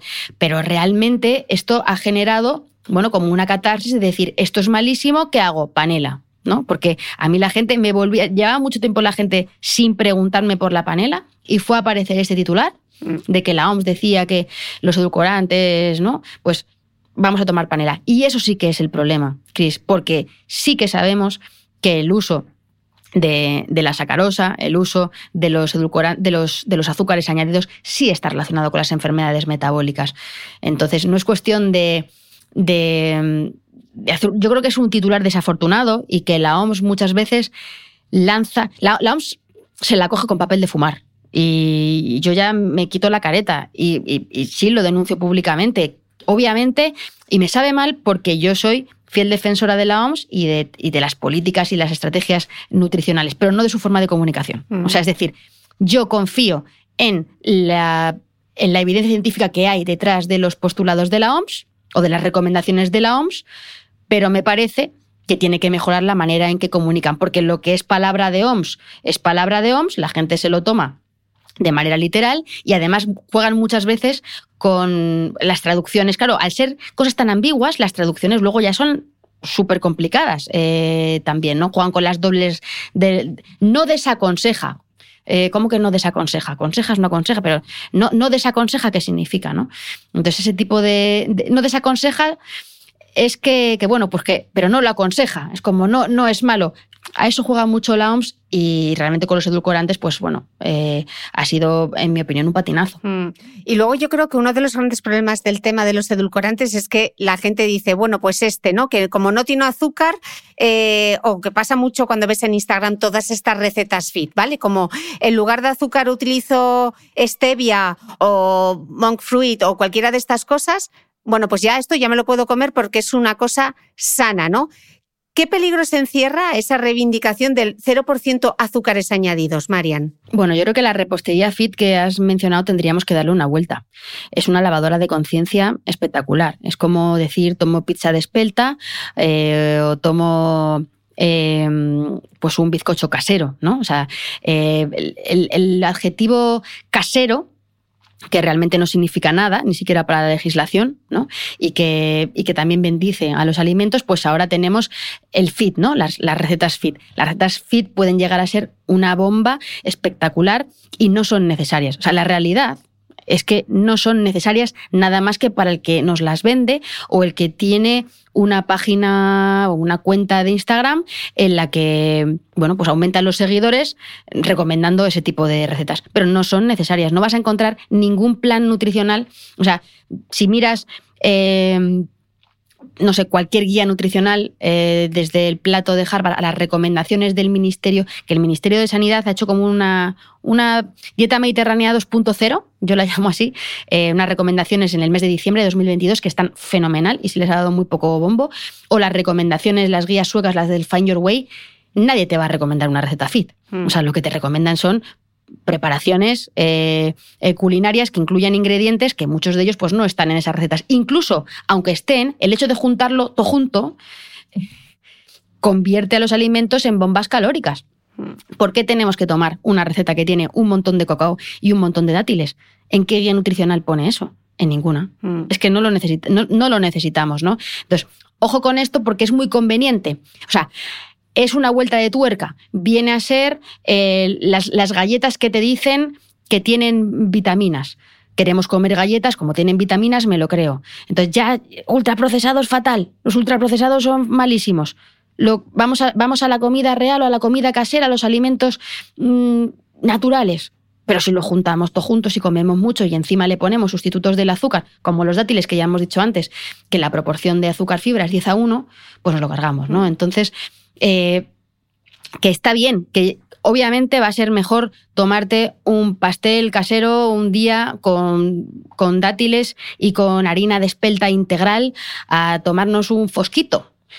Pero yo sinceramente, como el pastel hay que tomártelo tan pocas veces, pues el día que te lo tomes, tómatelo como quieras y no te laves la conciencia, ¿no? Mi hija está haciendo repostería ahora, Cris. O sea, yo pongo un circo y me crecen los enanos. O sea, entre el niño que le echa sacarina a la... Mi hija ahora le ha dado por ser repostera. Ya le podía haber dado por otra cosa. Repostera hace tartas con un frosting, con unas... Bueno, estoy expectante a ver cómo se desarrolla eh, este curso. Entonces, que yo se lo he explicado y le he dicho, me parece muy bien, a ti te gusta, ¿por qué? Porque la repostería es creativa, ¿no? Eh, porque además es muy fácil de ofrecer. El otro día el cumple de mi prima, le llevo una tarta, todo el mundo aplaude. Eso no ocurre igual si haces una tortilla de patatas, ¿no? O sea, como digamos que la repostería tiene, tiene una parte de arte, ¿no? y nos gusta pero claro, es para tomarlo muy poquito.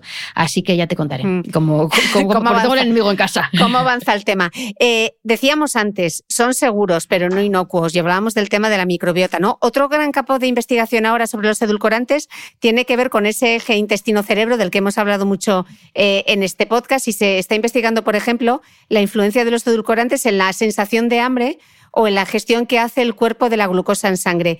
Eh, Marian, ¿qué sabemos de todo esto y ¿Es verdad que el sabor dulce de los edulcorantes confunde al cerebro y aumenta el nivel de glucosa en sangre?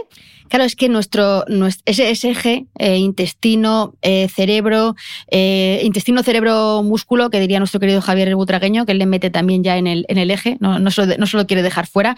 Bueno, pues ahí como decíamos antes, sí que puede haber una confusión y concretamente en la sacarina y en la sucralosa que aumente el nivel de glucosa en sangre, pero como decía, los estudios son todavía eh, débiles, hay que estudiarlo más. Y sobre lo que comentabas del hambre, y de esa sensación, ¿no? de, la, esa gestión de la glucosa es muy complicado, porque claro, cuando tú tomas glucosa, se produce esa elevación de la insulina. A mí este tema me apasiona y estoy estudiando un montón sobre todo el tema neurohormonal. Entonces, cuando se eleva la insulina, para captar la glucosa y llevarla a la célula, hay otras hormonas que suben y bajan, ¿no? Entonces, eh, la grelina, que es la hormona eh, del hambre, pues si tú estás comiendo, de repente, bueno, pues lo que hace es mandar unas señales para que esa hormona de la, de la, del hambre, de la grelina, no se libere, porque tienes ese azúcar. Digamos que si tienes un exceso de azúcar, tienes ese pico, luego cuando cae, como hemos dicho antes, quieres recuperar esos niveles y tienes hambre, pero en el momento en que tú comes, se eleva la glucemia,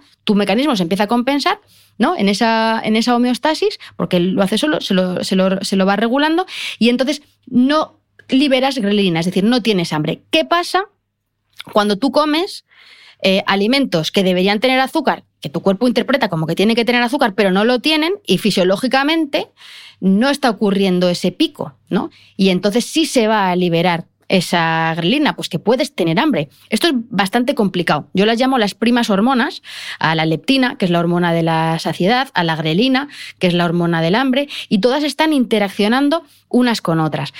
Y el gran problema de esto, Chris, es que esas hormonas del hambre y de la saciedad que le mandan señales a nuestro cerebro para que comamos o no comamos, se desregulan desde el adipocito. El adipocito, que es la, célula a la que yo llamo, que le, hace, le hacemos bullying, ¿no? Porque el adipocito, el pobrecito mío, eh, almacena la grasa, hace muchas cosas más, pero nadie le quiere. Es un pobre, es un pobre desgraciado.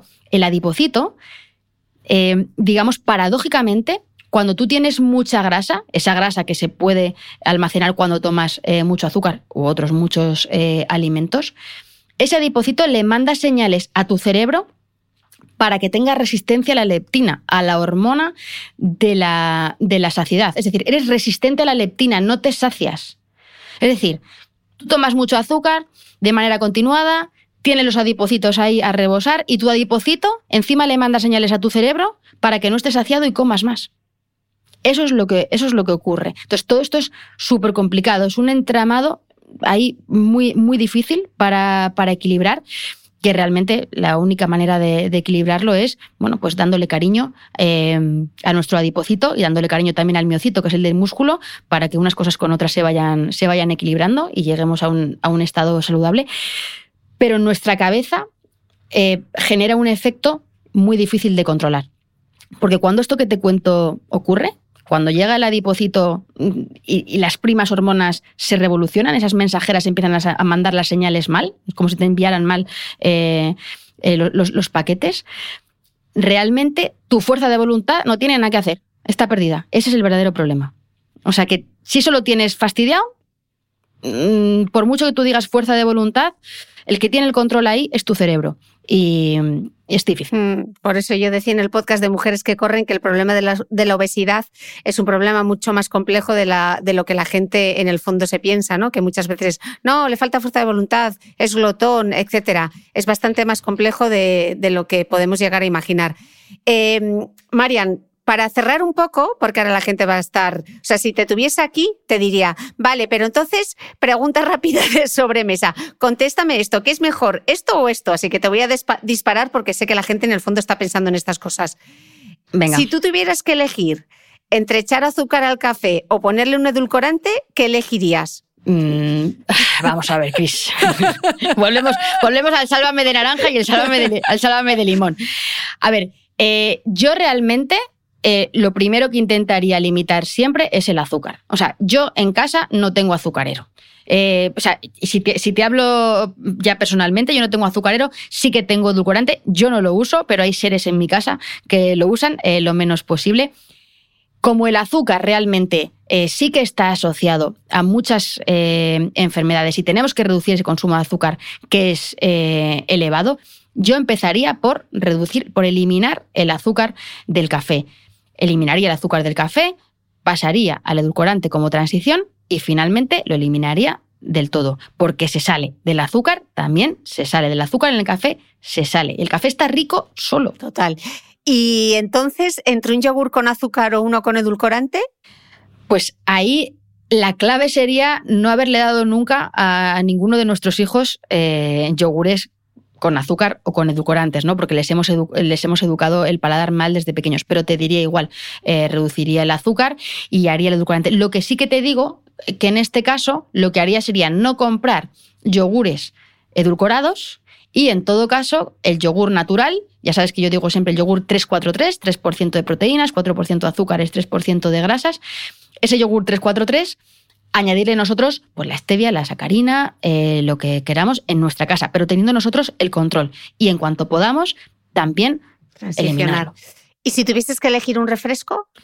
Bueno, los refrescos con, azúcar, ahí sí que lo tengo clarísimo porque al final el, en el, azúcar en el, en el refresco la cantidad es mucho mayor de lo que vas a tomar en un yogur o en el, o en el café.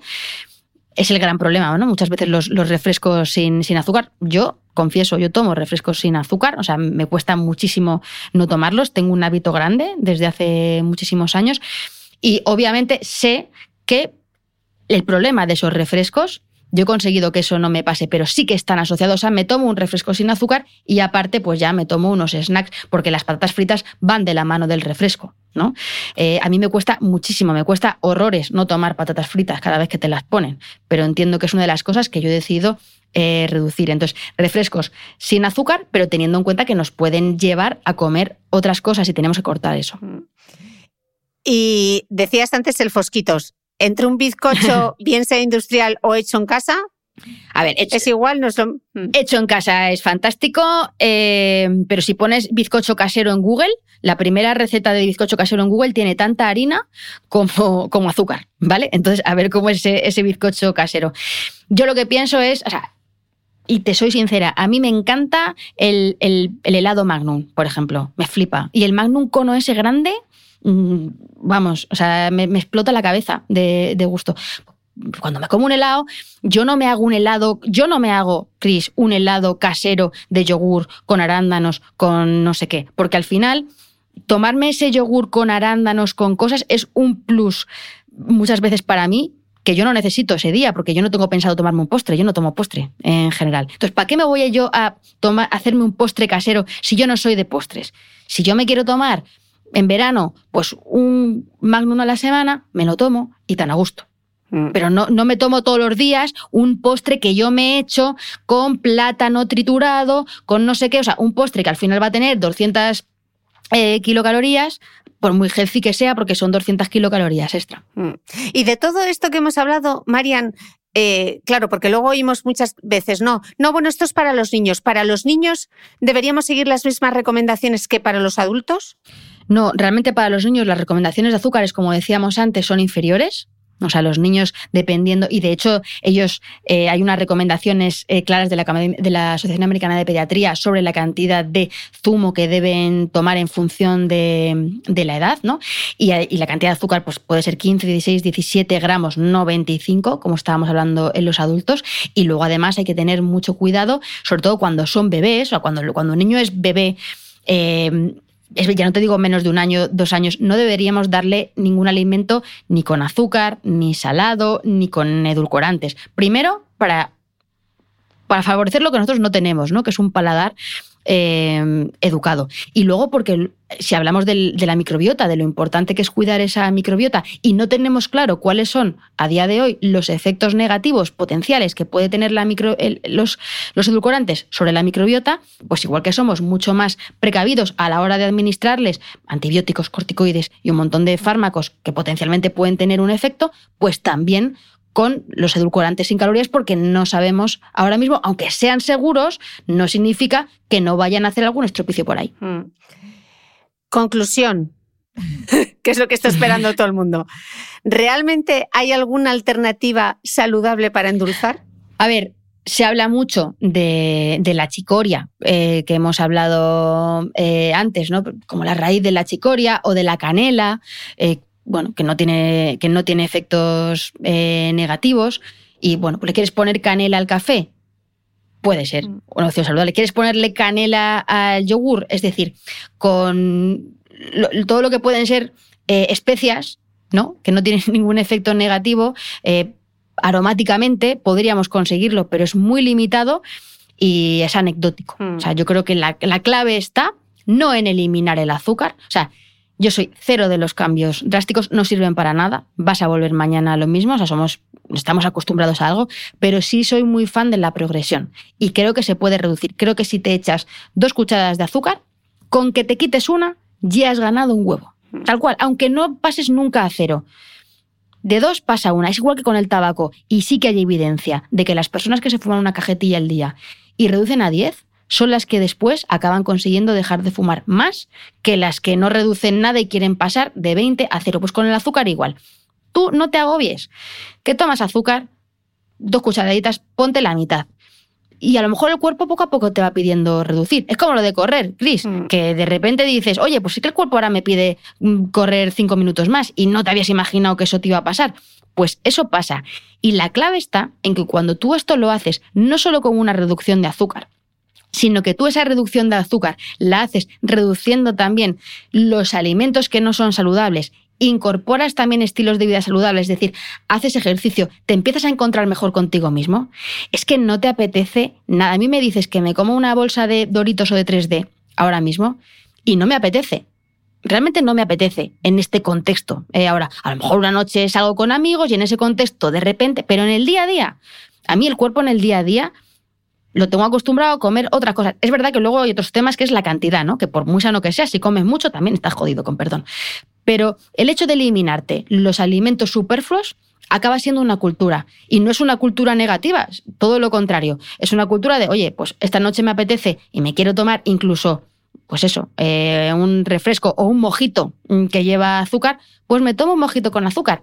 Nada de liga cero, o sea, la, liga de cero no va a funcionar, pero sí en el día a día reducir. Y con los edulcorantes igual. Que tomas tres gotas, pues ponle, ponle menos. Y poquito a poco la experiencia eh, nos dice, y esto ocurre en consulta, la gente acaba dejando de tomar las cantidades indecentes de azúcar que toma para tomar muchísimo menos. Mm, qué buen consejo este, Marian. Bueno, después de hora y media de entrevista, te voy a invitar a que vengas a mi newsletter a micrófono cerrado para que allí nos des las claves de todo lo que hemos hablado hoy como un mega resumen y para que a partir de ahora no demonicemos ni bendigamos alimentos sin saber realmente qué hay detrás. Y seguro, seguro que te voy a invitar en algún momento para que en esta nueva temporada te vengas a esos encuentros que hacemos con las suscriptoras de pago de mi newsletter a micrófono cerrado. Eh, Marian, mil gracias, un lujazo haberte tenido aquí. Gracias a ti, Cris, un besito, besos a todos.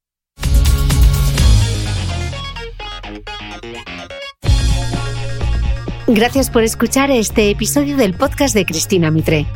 Si quieres seguir aprendiendo mientras apoyas la continuidad de este proyecto independiente, hazte suscriptor de pago de mi newsletter a micrófono cerrado y recibirás cada domingo en tu email los apuntes del podcast de Cristina Mitre, un mega resumen en PDF con todo lo esencial de la entrevista.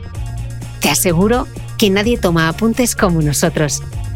Desde tan solo 0,96 euros a la semana, accederás además a mucho más contenido exclusivo y podrás resolver con los mejores expertos todas tus dudas de nutrición, entrenamiento, belleza y salud en nuestros encuentros online mensuales. Suscríbete a mi newsletter a micrófono cerrado en cristinamitre.com.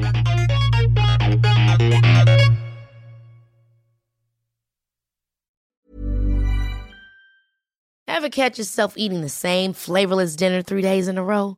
Dreaming of something better? Well, HelloFresh is your guilt-free dream come true, baby. It's me, Kiki Palmer. Let's wake up those taste buds with hot, juicy pecan-crusted chicken or garlic butter shrimp scampi. Mm.